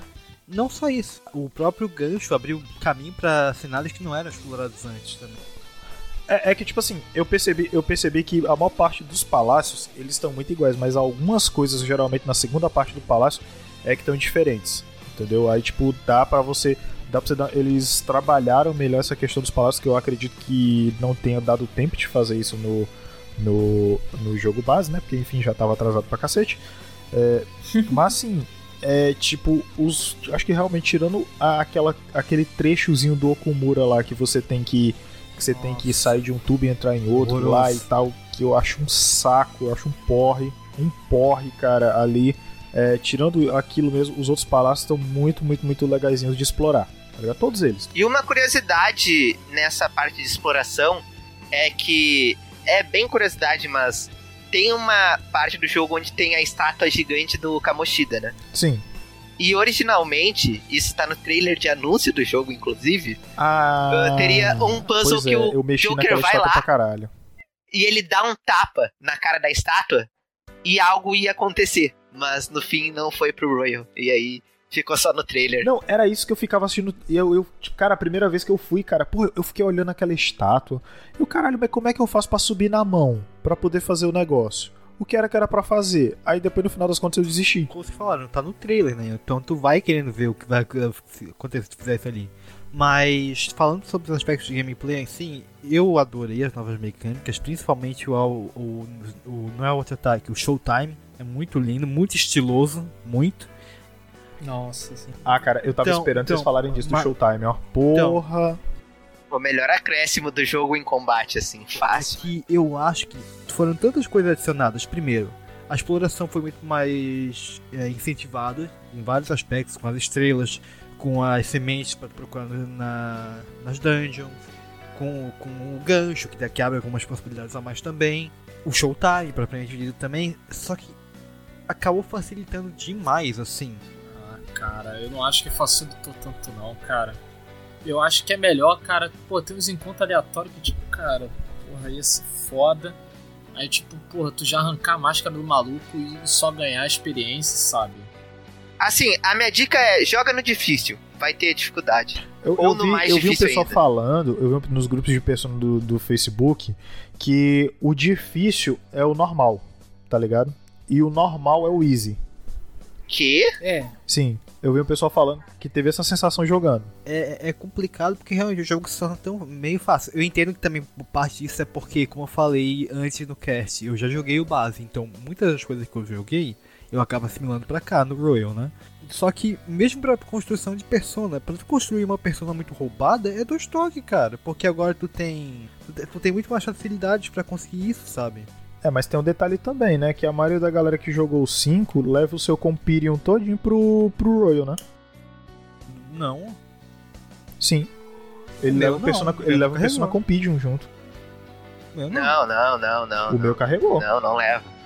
Tu ganha umas DLC, tu não leva todo não, mas você leva o junto. também, o que, os que você conquistou no 5. Não, Não. Sim, cara. Certeza? Ele não dava só. Ele, bom, é que eu não tinha fechado, mas ele não te dava só um dinheiro lá em uns itens a mais? É, ele dá uns itens, Não, ele dá um- dinheiro ele e DLC. Persona Compendium também.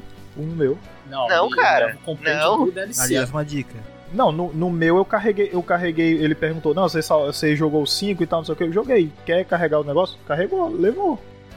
E que eu lembre, Pra não mim não carrega, teve isso. O que carrega é justamente a DLC, inclusive uma dica aqui, Não usem DLC. né, não use. Mas porque facilita demais. Mas, por exemplo, se tu, tem, se tu tem o jogo base, o Persona base, e tu comprou o Royal, tu consegue pegar essas DLCs de graça, porque é, é- é- é- tá gratuito na, na, na parte da loja lá da Sony, das DLCs do que tinha no jogo base. Então, então as personagens do, do protagonista do trailer, do Uhum. quadro, enfim. E falando disso de melhoria do combate, eu acho que uma das melhorias que eu mais achei legal por ela acrescentar também na narrativa é as boss battle que foram estendidas e tem coisas novas. E essas coisas novas não adicionam só a gameplay, adicionam a história Uhum. e ao vilão e ao que, que, que tá rolando ali. E eu acho isso, pô, fantástico, assim. Principalmente Kamoshida. Kamoshida eu gosto muito. Sim, eu acho que é o exemplo mais didático, realmente, porque.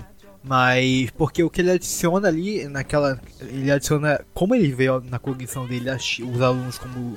Ele, ele como sendo dono dos alunos, né? Proprietário deles. Isso reflete, como tu falou, na gameplay. Então vem a Shihua pra. pra obedecendo ele. De coelhinha. Sim. Que ele, ele sexualiza. Ele é um abusador, estuprador, na verdade. de Merda. Então, tipo, ele. A cognição dele também tá assim. Da personagem, enfim. E o Mishima não consegue levantar a bola pra ele com força total porque ele menospreza o Mishima ao máximo, assim. E é como tu falou, vai se refletindo na gameplay. Alguns dão mais certo do que outros. Por exemplo, o do Madarame, que é o do, da arte, eu entendo aquilo lá, mas é chato. Porque é basicamente uma versão de é, cópias diferentes com atributos diferentes, né? Fala que, né, tipo, Mas é bem fácil de, de tu combater aqui. Que fez muito mais sentido, né, pra ele também. puramente de gameplay, eu acho maçante, né? Eu acho isso da Haru. Da Haru também. Da Haru é um inferno. Não, o da Haru, ele tá. É um problema que, assim, além da dificuldade balanceada, que eu não sei o que que a Atlus deu na, nos desenvolvedores naquele momento, não adiciona quase nada, realmente. Adiciona Haru robô e mais o que? Não, adiciona as ordens que ela fica dando. E aquelas ordens. Verdade. Os robôs vão se autodestruir, daí se fica. Tá que pariu. Não, mas, mas eu acho que, tipo, tirando o Shido, que parece que eles estendem bem a luta, as gimmicks são menores. É, ficou É, muito. mas a boss battle muito. do Shido ficou maneira, viu? Ficou maneiraça. Gostei também. Eu gostei bastante. Eu acho que, é, tipo assim, na real, essas novas boss battle não teve uma que eu não, eu não tenha gostado. É mesmo realmente a questão do, do palácio do, do, do Okumura que ficou. Já, já era Nossa insuportável da primeira vez. Na verdade, o, o arco, o arco dele é chato. É, eu acho que faltou carisma ali desenvolvimento. Ele, ele é importante, só que ele é chato, né? E a gente não se importa tanto com a Haru, e eles também não fazem um trabalho pra gente se importar, que é um problema. É, mesmo, mesmo, com, mesmo com o social link dela, você conseguindo ter mais tempo pra fazer, ainda assim não, não pega, né, Eu cara? acho que eu falei isso no outro episódio de Persona, inclusive. A Haru é é uma personagem que tem uma personalidade, uma, um carisma e uma personalidade muito boa, muito maneira. É aquela. é, ela é toda fofinha e tal, mas chega na hora da batalha ela é, é Battle Fag, tá ligado? Só que não é trabalhado. É, é simplesmente, eu acho que é, é- é- acaba sendo. Ela serve pra aquele propósito narrativo naquele momento. E ela não tem. te- Do restante ela não tem tempo de instalar direito, sabe? E dá pra. Dá pra ver claramente que os outros personagens estão muito mais envolvidos na trama do que ela. E não só na parte da narrativa, na parte visual também. A roupa deles é muito. Umas conversam com as outras em questão de cores e temáticas. E a dela parece que ela, sei lá, pegou a roupa num brechó, comprou no I99. E- então, é, é que assim, cada, cada roupa ali ela é, Caraca, cara. Vitor julgando a roupa da menina só porque não comprou na Renner. Ah, eu sou desses. Cada roupa obedece a um propósito do personagem. Então, Diane, que é a Fam- Family Fatale, Como é que é? ela tem aquela roupa por esse motivo. A Kasumi, devido à ginástica que ela pratica. O Joker, protagonista, ele tem esse destaque ali e, e realmente lembra o de protagonista. É, não, e não, ele tem um elemento muito bom que são as luvas vermelhas. Sim, sim, as mãos manchadas de sangue. Todo mundo tá apontando, olha o delinquente, não sei o que. Quer dizer, o cara que tem um crime exposto o tempo A inteiro. própria Makoto, que assim, no base pelo menos eu sentia mais isso, que tirando o Joker, era, ela era líder, né? E, e o design dela se semelhava muito a isso. Mas eu acho que.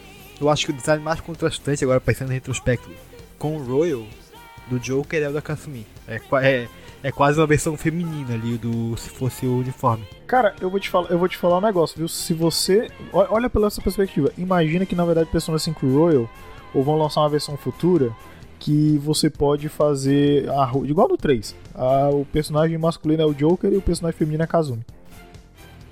Então, o Soejima explicou isso, né? O, o ilustrador da série, o, o cara que cuida da arte, né? O Shigenori Soejima.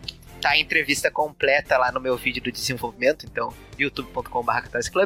Mas ele falou que ele trouxe essa roupa pra Kasumi porque ele queria criar, ao mesmo tempo que é algo próximo ao Joker e tu sente ali que é parecido, também é um pouco distante conforme tu vai avançando e compreendendo mais daquela roupa. E meio que isso também vem muito porque a Kasumi é a única pessoa que desde o começo ela começa vendo o Ren como alguém bom e admirando ele. Ela é uma das poucas pessoas no jogo que de verdade admira ele. Então, também tem esse ponto da admiração que vem com essa proximidade. É, tem duas coisas pra falar que eu tô me. A, do, do palácio da, da Haru, eu até falei com o Alisson aí no, no privado. A Haru tem. A Haru robô tem significado narrativo sim, porque o. O Okumura, o Okumura vê ela como ferramenta. Mas ninguém criticou isso, estão criticando a gameplay mesmo. Ah, tá. A gameplay é, é complicado. Ah, a gameplay é cagada. É, porra, chato, chato pra boneco. Eu acho os simbolismos bons até, mas tipo, é chato só. né? A, a Kasumi, inclusive, ela lembra a, a- Ela lembra, tipo, uma versão feminina do Joker mesmo, como o Victor tava falando. Ela lembra muito a. A. personagem principal do 3, né? Aí eu dou um objection, aquilo é uma bosta, Kasumi não. Eu vou deixar mais claro, a Cotonei de Persona 3 é uma bosta, isso que eu quis dizer. Que isso, gente? Não, mas ela parece. Ela parece. Ela parece fisicamente, cara. Calma lá. Eu discordo completamente. Mas é interessante, mas é interessante o seguinte. É, o Joker ele tem as mãos vermelhas como destaque, né? Ela tem o cabelo vermelho, né? A roupa toda preta e só um detalhe vermelho. É pra ele acariciar o cabelo dela. Pois E é. também o Shigenori Soejima falou que ela é o símbolo do Persona 5 The Royal, assim. Ele criou ela pensando, essa vai ser o símbolo do jogo. Eu, eu penso, fala Royal, me brota na, na, na cabeça assim, Kasumi. Ah, com certeza. Pra mim é ela e o, um, um certo doutor, né, que, né? É, é da mesma forma que a, o que vende o 4 Golden é o. A Mari, é a Mari e o, Ku, e o Ted, né? A Kasumi é a grande novidade, é o que vende o Royal. Uma das grandes. Uma das coisas que vendem mais. Só que a Marito chega no Golden e tu fica, puta que pariu, o que, Tem que foi que eu fiz? Minha inserção dela na história? Tenho. Mas ela é mil anos de luz na frente da, da Mari. Tu acha a inserção dela ruim? Não, pra mim, ela e o Maruki, eles conseguem ser muito bem introduzidos no jogo. O Maruki, pra mim, é a melhor introdução de personagem. Eu sinto a Kasumi enxertada. É, eu, eu sinto ela um pouco enxertada. Tipo, no finalzinho não, mas ao longo da narrativa, eu sinto tipo, ah, e aí, temos Kasumi. É, eu, eu sinto ela um negócio meio além. Agora, o Maruki não. O Maruki eu acho ele muito natural ao longo da narrativa. O Maruki é, é- é incrível como, tipo, a Atlas tá falando sobre sociedade, aí eles não só aproveitaram do Maruki pra aprofundar um, um pouco as consequências do caso do Kamoshida, como também saúde mental é algo que tá muito alta hoje em dia. Aí eles, vamos a isso. Aí chega o Maruki, ah, deu problema na escola, os alunos podem estar tendo problema, então esse esse conselheiro aqui vai cuidar desse quesito, da saúde mental e etc. E, tipo, eu achei uma sacada tão genial isso aí. Não, e acho que é engraçado o que você falou, né? Porque, tipo, acho que por isso que esse jogo não poderia ser uma DLC no terceiro semestre, né? Sim. Tipo, eu acho a, a parte da Kazumi é o que vocês comentaram. Tipo, aparece uma ou outra CG, mas tudo bem. Se, tipo, aparecesse ela depois, vou falar a verdade que eu acho que não, não impactaria tanto. Ah, eu acho que vão construindo muito ali. Eu acho que é importante. Não fale assim não, porque eu fiquei apaixonado por aquela cena da dança. Vai tomar Ah, no cu. cara. Eu esqueci Não, mas é que eu acho que, tipo. É que eu acho que desgraçado. Muito assim. chato ver ela dançando, mano. Não. Não, Não só ela dançando, como o Joker também, né? Puta que pariu. Parece que tu quando toma um goró e começa a soltar um pouquinho, tu não sabe dançar. É isso. É o Joker dançando. Não, ele usou toda a experiência dele do Persona 5 Dancing. Puxou assim. Uh, Não, eu tenho certeza que eu tenho certeza que o, o Persona Dance em Star Night se passou na noite anterior daquele dia do festival, sabia? certeza. Porque o cara tá com a, o cara tá com a skill fino, no fino Então, do fino, eu queria viu? falar uma coisa sobre isso. Eu falei que eu considero a Kasumi bem integrada na história, mas tem alguns probleminhas. Uma das coisas principais que quando eu vi eu fiquei, cara, isso não faz sentido nenhum. É justamente nessa cena do festival. Porque no jogo base, no Persona 5 base, a parte do festival, sei lá, você escolhe com quem você vai passar aquele período e pronto. Agora no Royal, tu tem essa parte com a Kasumi, beleza. Em seguida acontece a mesma parte do jogo base, é a mesma CG, só que podendo escolher com outra pessoa. É uma repetição desnecessária, sabe? É, é- é basicamente a mesma cena, só com personagens diferentes. Não, não, a cena da Kasumi é outro momento, cara. Mesmo dia do festival.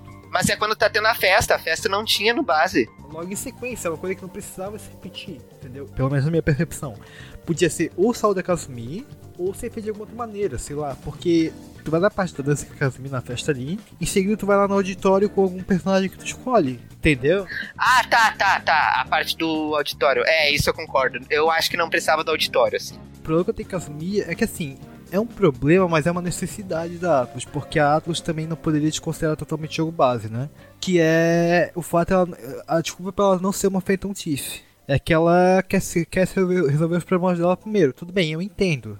É uma desculpa forçada? É, mas é necessário, infelizmente, porque a Atlas. Isso é uma coisa que eu quero discutir um, talvez pro final, na parte do terceiro semestre. A Atlas, para mim, ela é indecisa se ela, se ela quer ficar com Royal ou ficar com base. E isso vai refletir no final, inclusive. Não, assim, a, a Kasumi se torna parte dos Phantom Thieves. E eu acho que ali no começo faz sentido essa indecisão dela, tanto que quando ela tá com a Kate, ela fala: Ah, eu não, não sou a favor desses caras, acho que estão fazendo tudo errado. Tanto que o trailer do jogo meio que é nisso, dela discordando. O teaser, né, de anúncio. Só que o problema é que não trabalham isso depois. Meio que esquecem. E aí fica meio. Tá. eu- acho que, tipo, o que podiam ter feito e que não tinham ideia de fazer e nunca tentaram porque tu não encontra nem as ina- a- animações dela pra isso, né, as animações de personagens do arquivo de jogo, é botarem ela ali no Shido. Eu acho que seria perfeito. Só que né, não aproveitaram da oportunidade. É, o problema é que implicaria em mais coisas, teria que mudar muito mais coisas. Tudo bem que eles mudam muita coisa, por exemplo, a própria parte do Akash é bem inclusão dela na diferente. parte do, do, do cassino, pra mim é ridículo aquilo lá. O como que ela chegou lá, aquilo lá pra mim é ridículo. Não, eu gosto. Ah, é, é, é, não explicam como que ela chegou, tipo, Stalker, talvez, Ah, não sei. seguindo, tá aí. Não tem nenhum foreshadow, porque quando a Makoto. Aquilo ali é só pra ter. Sim. É só pra ter um trailer. Aquilo lá pra justificar o trailer do começo do Eu jogo. entendo, mas, Bruno, reca- pegando aqui, por exemplo, a parte da Makoto que ela foi te perseguindo. Tu consegue ver ela no celular te perseguindo. Mas ao mesmo tempo, falando disso, o foreshadowing que é muito bem feito é o do Maruki. Tu consegue ver ele quando tá saindo do Palace com a Eno Yuriushi de fundo. Aconteceu comigo isso. Eu tava jogando, daí ele chegou e falou isso. Ah, eu vi você saindo. Que caralho, será que isso apareceu? Eu fui no, fui no YouTube pra ver. E realmente aparece ele saindo. Né? Isso é muito bom. Cara, agora sim, é tipo, tem uma, tem uma parada que. Tem uma parada que, como eu falei, eu gostei muito das boss battle. Das boss battle que. É, novas, tá? Mas acho que pra mim, cara, a que eu mais gostei, assim, que mais foi impactante mesmo foi a do. Foi com o Shido. Porque, tipo assim, o palácio dele, o palácio dele, agora que eu me lembrei, além do Okumura, o palácio dele, aquele esquema dos. aquele esquema lá do de você aumentar e diminuir também, do bagulho lá eu também achei bem chatinho, entendeu? Achei bem maçante. Embora bem menos do que o do Okumura. Mas, porra, a boss battle dele, cara, pra mim, ela deixou mais emblemática ainda a rivalidade entre eles dois, tá ligado? Porque, tipo, porque, tipo, naquela parte que você fica só no X1 com ele, sacou? Porra, aquela parte ali, pô, é isso mesmo. E a música, como eu disse, a, a Rivers in the Desert faz muito, muito, muito mais sentido nesse X1 deles do que fez no primeiro jogo, tá ligado? Ah, eu discordo. E eu, eu, acho que, eu acho que faz, cara. Eu acho que faz porque, tipo, a Rivers of the Desert fala, fala do, tipo, praticamente do acerto de contas, né? De, de tudo que aconteceu e essas coisas. Mas Rivers in the Desert também é sobre, de, cara, essa é a nossa última chance. É agora ou nunca. A gente tem que fazer um milagre. E é isso que os Phantom Thieves tinham que fazer ali. Pois é. Se não fosse ali, tudo acabava. Sim, Não, mas, mas a, a- como o Marinaldo falou, cara, ali também é muito emblemático porque meio que o que moveu. Tudo que move ele acaba sendo essa questão do dele querer solucionar essa, essa questão que ele tem, sabe? Ah, eu não Para acho. que tá, tá todo momento atormentando ele, né? sim. Cara, eu pensei em inglês pra pensar a palavra. Ele fica atormentando ele. É meio que diminuir um pouco as coisas, porque ele vai estar sendo guiado só pra, tipo, resolver isso. Pra mim é muito mais do que isso. Não, ele. ele- a- aquilo ali bate muito forte nele.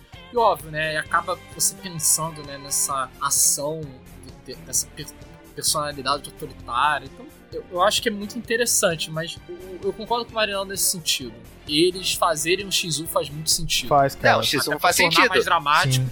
E se não falha a memória, o anime tentou fazer isso também. Sim, eu tô dizendo que a música pra mim funciona perfeitamente tanto pra o jogo base quanto pra cá. É que, tipo assim, apesar de mover os outros, cara, foi, é uma questão entre os dois, entendeu? Sempre foi, tá ligado? Porque, tipo, o, o Shido destruiu a vida do cara, que foi o que fez com que acontecesse as coisas que aconteceram no jogo. Então, chegar aquele momento ali e ter um X1 entre os dois, porra, vamos resolver isso só nós dois mesmo, quer saber de uma coisa? Aí, prá, aí fica os dois cercados no negócio de rocha lá, e o maluco lá cheio de trem bolona lá e o Whey Protein até o, a última veia da Muito careca.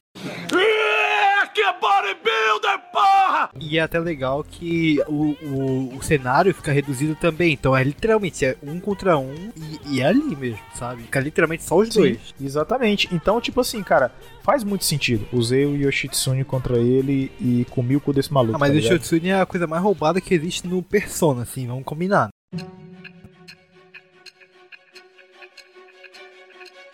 Cara, eu acho que o único, acho que o único Social Link que eu caguei mil por cento foi o da Ohaya, tá ligado? Eu, nu- ela eu nunca, nunca curti. É, tá certo, esse eu caguei. O da, a da Oia eu disse não, não quero. E tchau. Primeira vez que também eu achei bem boiado, assim, bem chato, mas eu, eu depois que joguei de novo agora no Royal, eu gosto da temática que trabalha em cima dela, porque trabalha um pouco do âmbito profissional ali da parada. E, e, e como ela também acaba tendo aquela subordinação que a gente já falou no começo do cast, lembra? Tem, tem um pouco dessa crítica também. É que assim, tem social links que eu gosto, que eu não gosto, mas eu entendo que a temática é boa. Esse é um exemplo, o da cartomante. Eu acho um saco, mas eu gosto da crítica que é feito em cima de fanatismo religioso. É, Ao mesmo tempo, tem uns que começam muito bem e decaem, outros, outros se mantêm em alto nível o tempo todo, né? falando de Social Link, uma coisa que eu amei que adicionaram, e onde já tinha adicionaram um aspecto visual, né? E sonoro também. As ligações. Adorei também. É muito da hora. Ah, o das ligações eu achei legal. Nossa, cara, quando você, tipo, tá, tá no relacionamento lá e tal, porra, as ligações, sei lá, dá uma aquecida muito legal no coração. Aí tu fala, tá hoje tem. Sim. Prepara pro. É verdade. Queria falar esse paquete, mas a não deixa eu comer ele, é foda, né? Cara, eu queria. Eu sabe quem que eu queria que fosse um, um social link da- dateable, tá ligado? É a. A Lala. A Saijima. A. A. A Ah. Sai. Ali. Todo mundo queria, né? Não, ô, ô, Você namora gente. Makoto, você namora Makoto pra não, pra, porque tu não, Não, pode namorar a Sai, né? Exatamente. Gente, pelo amor de Deus, a Sai, cara, é maravilhosa. É, é até legal que na, na animação, né, tem um OVA que é Dia dos Namorados de Persona e eles colocaram a Sai, tá ligado? Como último caso. Sim. É, nossa, eu pensei tanto que iam botar açaí no, no Royal por causa disso. Eu fiquei, tem açaí no anime, o Royal vai fazer isso também.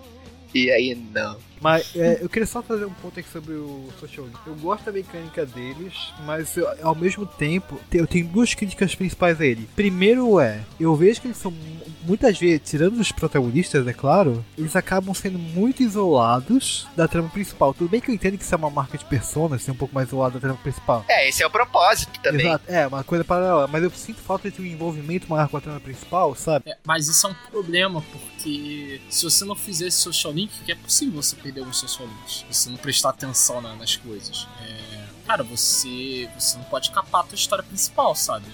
A tua história principal tem que ser contada apesar disso. E ao mesmo tempo também eu acho que isso vem um problema que já é antigo da série e que não é nem tanto só os social links. O Persona Studio não sabe fazer o jogo reagir muito bem às coisas e às tuas escolhas. Porque até quando tu tá namorando, velho, quando tu tá com a pessoa parece que tá namorando, mas quando tá com em grupo, não. É, o jogo não reage, sabe? É, é a necessidade de uma li- linearidade na escola. Li, linearidade.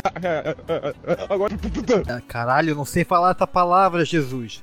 Mas a Linearidade gente entendeu. da, necessária pra história que é como tu falou, acaba acontecendo isso, né? Por exemplo, na cena final, tu tá namorando alguém ou não, foda-se, tu vai embora do mesmo jeito, sabe? Foda-se. Sim.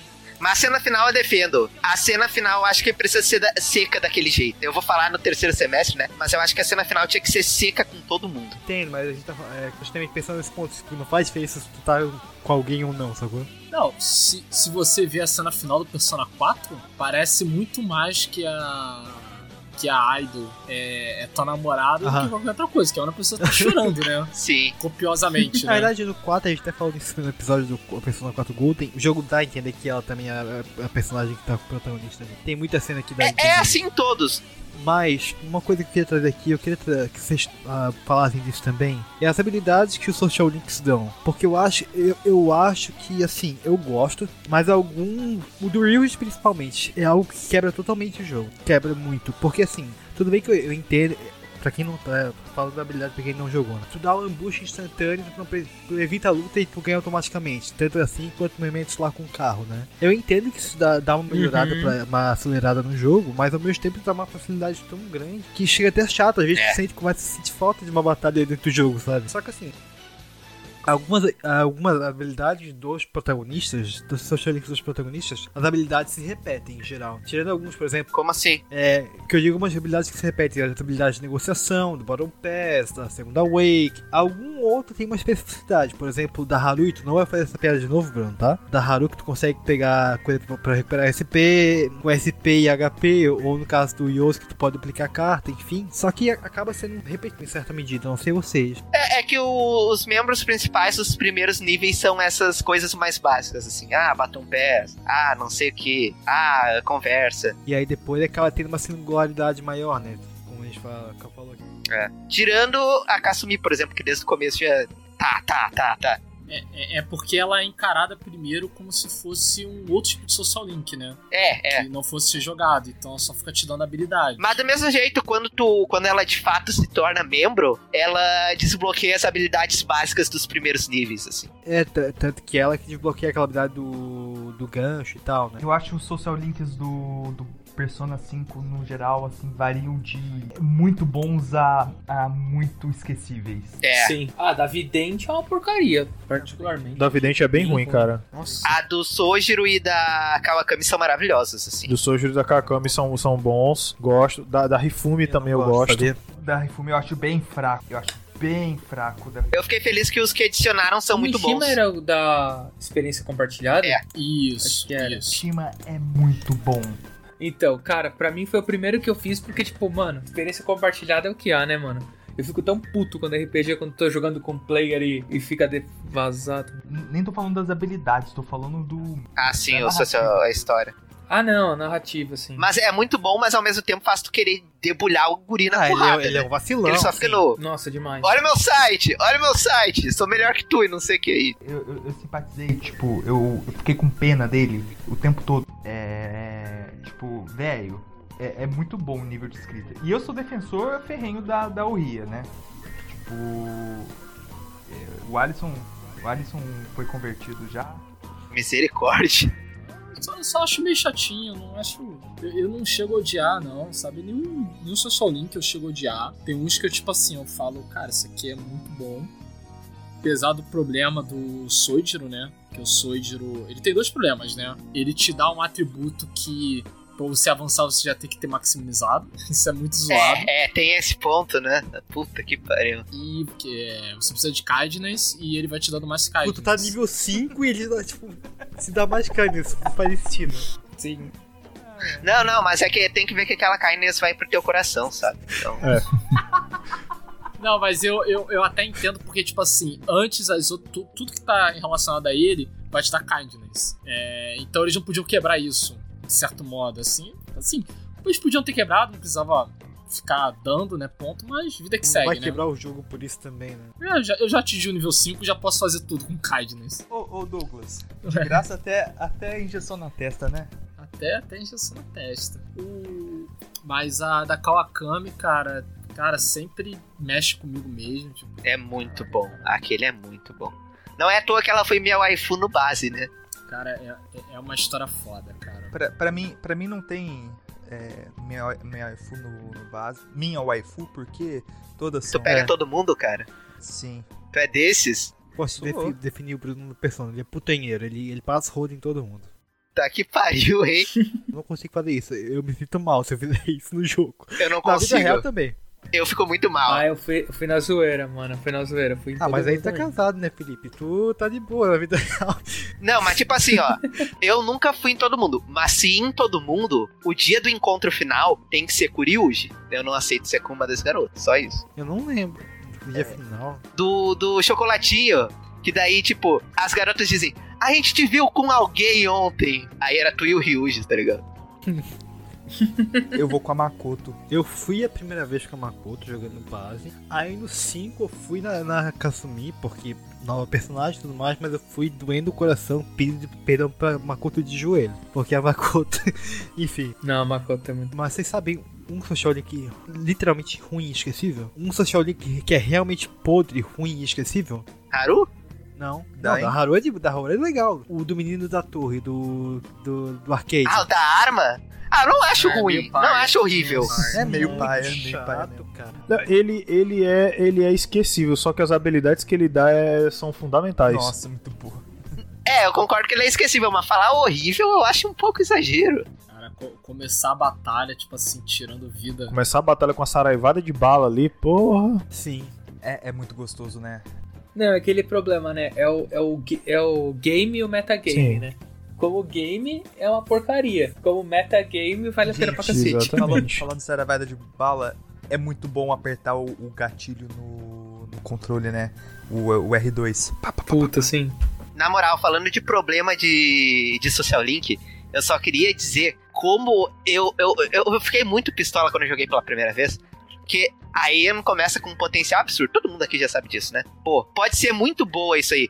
Aí o social link dela vai ficando meio. Ah, aí ela vai. Ah, eu sempre gostei mais de vilãs e não sei o que. Eu. Tá. Aí vem a, a modelo rival e ela termina o social link. Nossa, ela é muito legal. Eu quero ser amiga dela e ser igual ela. Deixar de comer pra fazer essas paradas e não sei o que. E eu, o jogo tá indo contra a mensagem do jogo, mano. Que que é isso? Ô, Victor, eu tenho, eu tenho um contraponto a esse teu argumento, que foi um vídeo que eu vi que mudou um pouco a minha perspectiva a respeito desse social link dela. Seguinte, a Ana é uma personagem que passou por todo tipo de merda que tu possa imaginar. Abuso sexual, acho que até estupro, abuso físico, psicológico, tudo. Até tentativa de suicídio da amiga. E, e o que ela tenta, o que ela extrai de bom, entre várias aspas, a partir disso, é a determinação dela de, de ser forte pra fazer com que aquilo não aconteça de novo. A dedicação dela, né? Tá, essa parte do social link é boa. Sim, ela sempre extrai uma coisa positiva daqui. É, e eu concordo plenamente que aquela personagem, a, a Mika, é uma babaca, um lixo, e, e até é estranho ela querer se comparar ela. Mas o que, que ela vê, tipo, ela, ela, ela é uma personagem que ela extrai que- coisas positivas pra, a partir de coisas muito ruins, né? Tá parecendo um lero-lero desgraçado na enrolação, mas você vai, entender meu ponto. Quando chega nessa parte, a, pessoa, a Mika é sim uma babaca. Mas, ela, mas a Anne percebe o quanto, mas, mas percebe o quanto, é- quanto ela é dedicada ao trabalho como modelo. E a Anne é meio desleixada nesse sentido, né? Então o que, que ela, o que, que ela extrai de bom da Miki? Por isso que ela fala que quer ser como ela.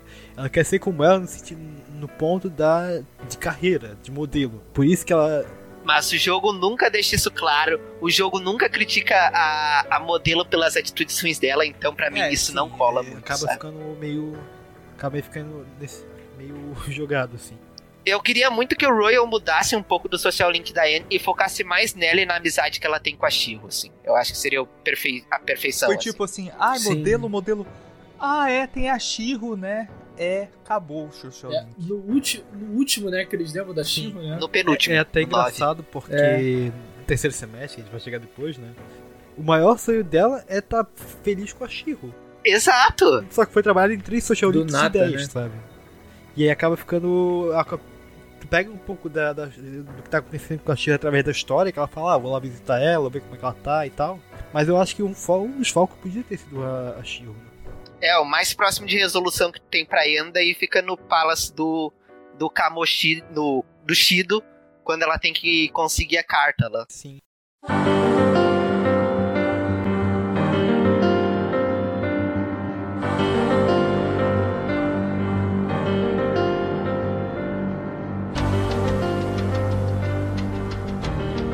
Eu acho que a gente devia falar antes de terminar só do Maruki da Kasumi pré novo semestre, assim. E o Akate, talvez, porque o social link dele também merece, eu acho. Não, o, o, o Akishi merece demais porque é um baita do trabalho e, e eu acho muito legal a sacada que eles fazem. Provavelmente eu ia falhar miseravelmente como eu falei no, no Persona 4 pra conseguir entender o que, que ele queria de mim. Mas eu acho Como muito assim? legal no- como, como vai construindo a É, rivalidade dos dois. exatamente. Eu acho que eu falei isso até no começo do episódio, que o fato de ser um social link automático no base acabava deixando muito no teu imaginário que os dois tinham uma proximidade, uma relação ali. O fato de ser opcional e ser, difer ser diferente, obviamente, o social link deu uma profundidade melhor e deu uma. tornou mais crível a relação dos dois, né? Ah, E tem uns foreshadows muito bons, tipo, ele falando, porra, não. Da, da questão do banho dele, da questão da mãe. Nossa, sim. Fala que ele se ressente muito. Tem, tem um pouco de verdade na mentira dele, né? Sim. Ele Exato, se abre é. um pouco de verdade, assim. Ele deixa se abrir pro, pro Ren. Inclusive, eu amo muito do Akete quando ele se abre por completo no rank 8 e ele joga a luva assim e ele diz: Olha, eu tenho que ser sincero, eu te odeio. Na verdade, eu sempre te odiei. Ele começa a mandar um monte, assim. Eu acho aquela cena muito boa. Fiquei de boca aberta, Sim, sim. caralho. Oh, também é legal aquela préviazinha, aquele, aquela préviazinha da luta com Aham. ele, né? Lá quando você vai pros eventos. Só só que Sim. é engraçado, né? Tipo, ele manda eu te odeio, só que né, na história principal fica, fica naquela. Quem será o traidor? Ah, isso aí era muito óbvio desde o começo, cara. O jogo não conseguiu esconder nem um pouco. Assim, eu acho que isso do traidor é pra ser um pouco óbvio. Até a cena das panquecas, eu acho que é pra ser um pouco óbvia. Isso aí não. Ei, mas pera aí, essa cena das panquecas, eu só me toquei, eu só me toquei na Eu segunda também. gameplay. Não, sim, eu, eu também. Mas assim, muita gente percebe. E o que eu tô querendo dizer é que, enquanto muitos não vão perceber, alguns vão perceber. Porque, no fim, eu acho que o Akete não é de fato realmente um gênio. Embora o social link dele trate ele desse jeito e isso me incomoda. Ele tá manipulando as coisas. Por isso que eu acho que tem essa falha, inclusive. As pessoas veem ele muito assim e ele acabou, acabou assimilando, entre várias aspas, essa persona. Persona no sentido do mundo real. Exato. Não, não, acho que eles dão uma certa mudada pra ele voltar a ser o gênio. Eu acho que, tipo assim, a história, né, diz que não, não, ele. Ele não. Ele era o príncipe detetive porque ele forjava os Sim. crimes. Aham. Então ele, ele saía como detetive. Mas eu acho que, tipo assim, pra a narrativa que ele vai fazer no final do jogo, no terceiro semestre, ele tem que ser um cara inteligente. Então eles meio que pisam em ovos nisso, sabe? É, isso é uma coisa que, tipo, eu acho que o Royal deu aquela, tipo, tropeçada, porque meio que entra em conflito ele ter acabado com esse erro tão básico de falar das panquecas. Se bem que ele não tava É, vendo não tinha Morgana também. ver, Muita né? gente fala que, é, não tinha como ele escapar. Eu gosto da Cat porque ele é um personagem muito cinza, assim. É, Ele tem o lado dele detetive, que é aquela máscara que ele esconde pra sociedade. Ele tem o lado trevosão dele. Não é trevosão, é lado raivoso. Tudo. Revoltado com a vida. Bichamar. Bichamar. Não, tem um momento que, que. Terceiro semestre ainda não foi, eu sei, mas tem um. Ai. O, o Douglas tá. Eu, eu mandei áudio pro Douglas, cara. Que. Que tá a Kasumi e o Joker só. E. E o Akete. e o, o, o e a Kasumi toda é, e o, e o Aket, né? E o, o Aket fala assim: Nossa, estou cercado de idiotas. É muito momento. É muito momento Scar. Não, isso é quando ele tá com É todo mundo co- maravilhoso. discutindo o nome da, da, da Kasumi. Também tem a cena do. Tem a cena do Akete gritando: É hora do banho de sangue. Aí depois a Kasumi pro Ele Joker. é podre assim mesmo? O Akete é sempre assim? Aí ele só comenta de canto assim: Ó, se, se vocês têm algum problema em andar com alguém co- como eu, eu posso prosseguir sozinho. Ou vocês vão ficar aí parado ou a gente segue. Daí a Kasumi. ah, E isso é muito legal, porque cara é todo príncipezinho, né? Aí chega o, o all out ataque dele, né? E, o, e até o, o, o golpe combinado com o Joker. Porra, o showtime deles Cara, dois é muito gostoso. bom, cara. Aliás, na, na real, todos eles são muito legais. Eu gosto bastante, entendeu? Todo, tipo assim, não tem um que eu ache, não tem um que eu ache inferior ao outro. A implementação deles, os dois da, os dois do do Ryuji e da Makoto são muito bons. O do o do Yusuke com a M são muito bons.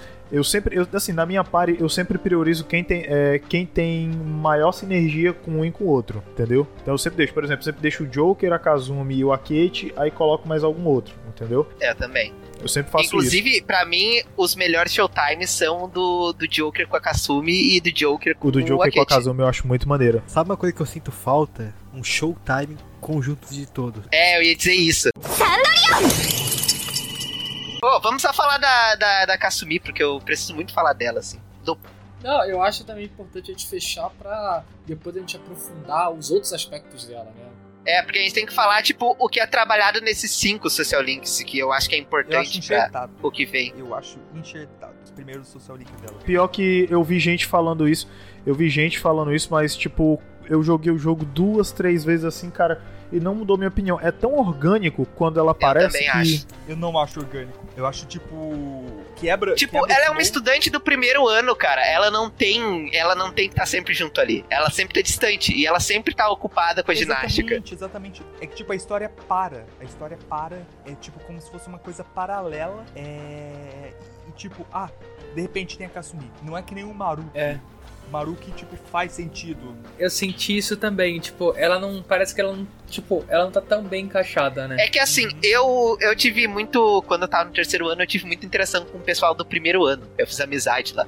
E é bem assim, cara. É tipo, uma vez que outra, tipo, quando tem tempo pra te ter aquele encontro, tem aquilo, mas é uma vez que outra, não é sempre assim. Então eu acho que é muito justo nesse O sentido. Problema, não, o problema não é. O problema não é, tipo, ela, ela precisa estar o tempo todo. O problema é que quebra. É, é, soa muito narrativamente. Eu senti um pouco isso também. É, eu não acho que quebra tanto, mas tipo assim, o Maruki é melhor executado. Ele certo? chega no contexto perfeito, que é logo depois do Kamoshida, né? Então a escola tá abalada psicologicamente depois do que aconteceu. E ele serve o papel perfeito dentro da história e é muito orgânico.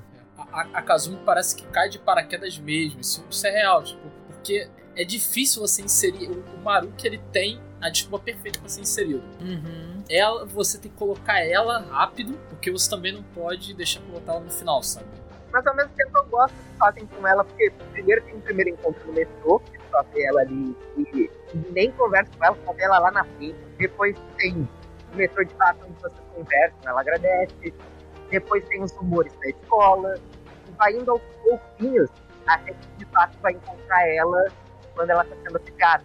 E aí ela realmente começa a ter uma interação Eu maior. costumo usar como referencial a Marie, do Persona 4, porque ela é, é o ápice da, da, do enxerto ali pra mim, né? Mas, assim, em comparação. Eu- não, eu adoro ela, mas eu tenho. tenho É, é que assim, a Marie, ela tem o social link dela, mas as interações. Na história parece que ela nem existe, sabe? Ela- aí depois no final o jogo quer que se importe com ela. A gente já falou isso inclusive no episódio do Persona 4. Em compensação, Persona 5, ele insere melhor a, a Kasumi, sim, mas ele também comete erros. Em, algum, em alguns momentos eu também senti que o jogo tava forçando eu a querer me, que eu me importasse com ela. Eu senti isso em alguns momentos. Em alguns outros era mais orgânico. Principalmente, eu acho que mais, as coisas mais orgânicas da Kasumi são justamente quando tá ele, o Akete e ela. E a Kasumi. Até, a, a- até no meio do jogo, antes do terceiro semestre, enfim, né?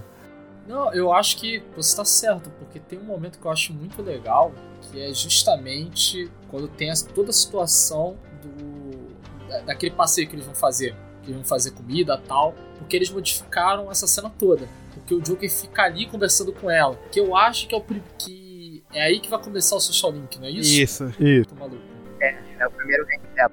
Então, eu acho esse, momento muito legal. E Tem outros, né? É, e também ajuda a você melhorar aquela nova área que vai ter. Porque você tem a por causa da Kazumi e do Aket. Então, tipo, são formas de você criar mais interesse por aquela área. E falando da Kasumi, eu, eu vejo muita gente não, não conseguindo entender e nem se envolvendo muito com a trama dela inicialmente, né? A trama ali nos ranks 1 ao 5.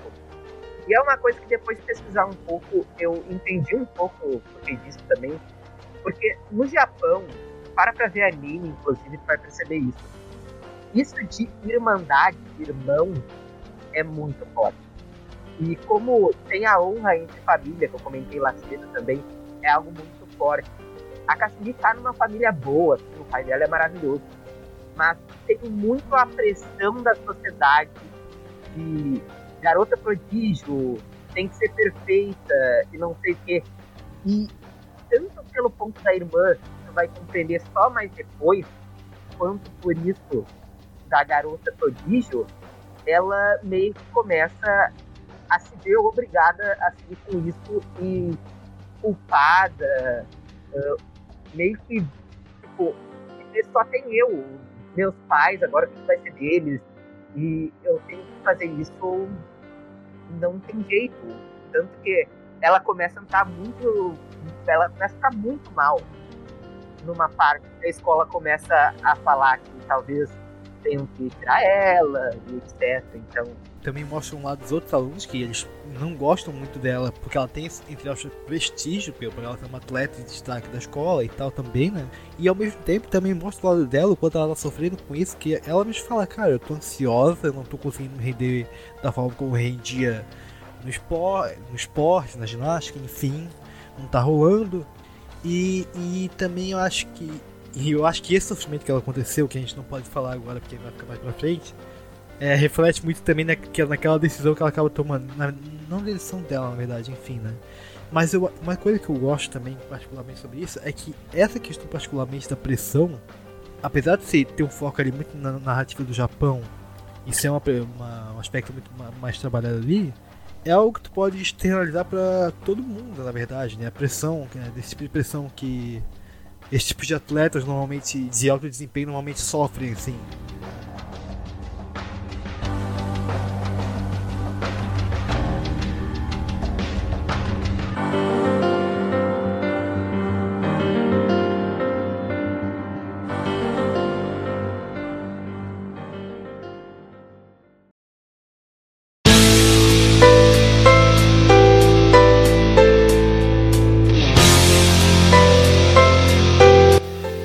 Pessoal, esse episódio vai então chegando ao fim. Essa nossa discussão inicial sobre Persona 5 Royal diversos aspectos relacionados ao jogo, personagens, história, jogabilidade, enfim. A próxima parte, dedicada especificamente para o terceiro semestre, fica então para o próximo episódio. Eu agradeço você que ouviu até aqui. E nos vemos em breve então. Até mais.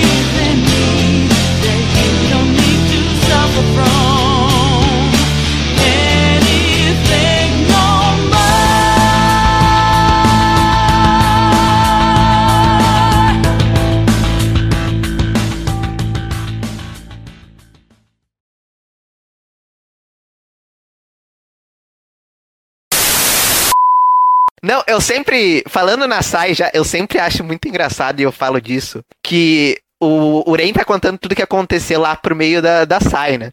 Aí chega no momento que tem o nível 9 e 10 com a Makoto e ela manda, eu quero aprender umas coisas que eu não sei ainda com você. E as luzes apagam ela com a mãozinha na perna assim. E tipo, tu contando tudo isso pra sair, eu fico, caralho, E foi velho. assim que eu comi sua irmã. Exato. Isso, Ficou isso irmã, ficou é como irmã. eu comi sua irmã. É exatamente, é o How I Met Your Mother no versão caso é How I, é isso mesmo. Me- How I Met Your Mother, né? How I Fuck, É, how I fuck Your Sister. Mas o Persona 3 não é pra dar o calorzinho, É pra você cara. ficar triste, eu é sei. pra eu te deixar entendi. destruído. Macho, ó, ó, ó, ó, ô, Vitor, cara, você não sabe o que é um marmanjo de 30 anos chorando no ônibus, olhando pra um PSP com o final de Persona 3, cara. E o pessoal tá olhando, gente, esse cara tá Pois bem. é. Não, não, eu, eu amo uma analogia que tem. Assim, pra Shin Megami Tensei e Persona. Em Shin Megami Tensei, tu se junta com demônios pra matar os teus amigos. Em Persona, tu se junta com teus amigos pra matar demônios. Caraca. E Deus. E Deus, claro, também. Ah, não, Deus tem que Nossa, morrer sempre, né? No... O pessoal tem um, um altar Uma pra Nietzsche, né? né? Salvar o gatinho no começo, salvar o gatinho no começo e matar Deus no final, sempre. Ca- Cadê? O, o Nietzsche ia ficar muito feliz. Cara, não é um RPG Persona, japonês sem matar Deus, velho. Não, mas, mas a- a- como o Marinaldo falou, cara, ali também é muito emblemático porque meio que o que moveu o Akira até aquele momento. Akira não, Akira é no mangá. Akira é no mangá. A gente, Akira, a é gente Akira, está... Akira, Akira é no mangá. Akira no é mangá. diferente. Akira Kuroso. É, Tá. no- A história é, e personalidade a- é a diferente. Mamiya Ham, tá? A gente tem... Eu sou chatão. Bem depois, gente. Eu, eu falo uma Tu, mama, tu mamaria o Ren? Aquilo é válido. Tá. Fácil. Mas canonicamente é a Mabiaren, né, velho? Enfim, continuando. Mas ele. Canonicamente, dá pra colocar ele de, colocar ele de Eu coloquei do meu nome, foda-se. colocar qualquer nome. Então, o, o, o Douglas Kuhn, ele. Quando eu comecei a me interessar por estudar é, essa direita alternativa, né? Que a gente chama de alt-right. Que tá na presença do. O Shido? Do candidato a primeiro-ministro. Shido? Esqueci o nome dele. Shido. O Shido é claramente uma ilusão. Você acha que o nome dele então foi esquecido? Caralho, Bruno. Esquecido, é. Meu Deus do Meu céu. Deus. Humor. Humor. Humor! Ele tá insuportável igual. Ele tá, ele tá pior. A, Não, a boss do- fight do eu achei. espaço, do- a do boss fight eu vi do- muita gente reclamando, mas foi a parte que eu achei mais tranquila. Agora, do espa- a do progressão espaço, no do espaço. castelo eu achei insuportável. Estão falando do Madeiro? Do Okumura. É, do Madeiro, é. A gente tá falando do É do A Madeiro? gente não tá. A gente... É, do Nossa, eu achei. Eu tô- Então, eu tô do Madeiro. Calma É aí, hamburgueria, tá gente. Piada. Meu Deus. Do A, Madeira. tá a, a boss fight daquilo é Vocês insuportável. Best é o in the. World? Que madeiro? Madeiro é o cara da arte. Calma. É, é o mesmo que a gente tá Vocês falando. estão lerdo, né? Ah, padeiro, Então, entendi. então, Não, é o Madeiro. Ah, rapaz, Madeiro coitado do Não, é Rafael é agora. madeiro. Mas... gente... cal- Calma aí. Não, não, é madeiro mesmo, É é. madeiro, Calma pô. lá, porcaria. o Madeiro, Ma Madarame é o cara da arte. Caralho. O Yusuke. Explodiu minha O cabeça Okuma, agora. O É maluco o que vai cara do falir espaço, e que é tal. o pai da Haru. cu. que é aquele cara que fica pulando de espaço pro outro. Pai de quem? da Haru? Sim. Pau no seu cu. You never see it come back.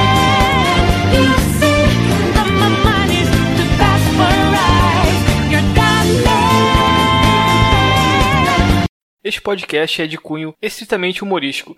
Qualquer opinião que venha lhe ofender deve ser desconsiderada. E foi assim que eu comi sua irmã. Cara, que gostoso. Ai, como dói. Vai, planeta! Tá tomar no seu cu, meu parceiro.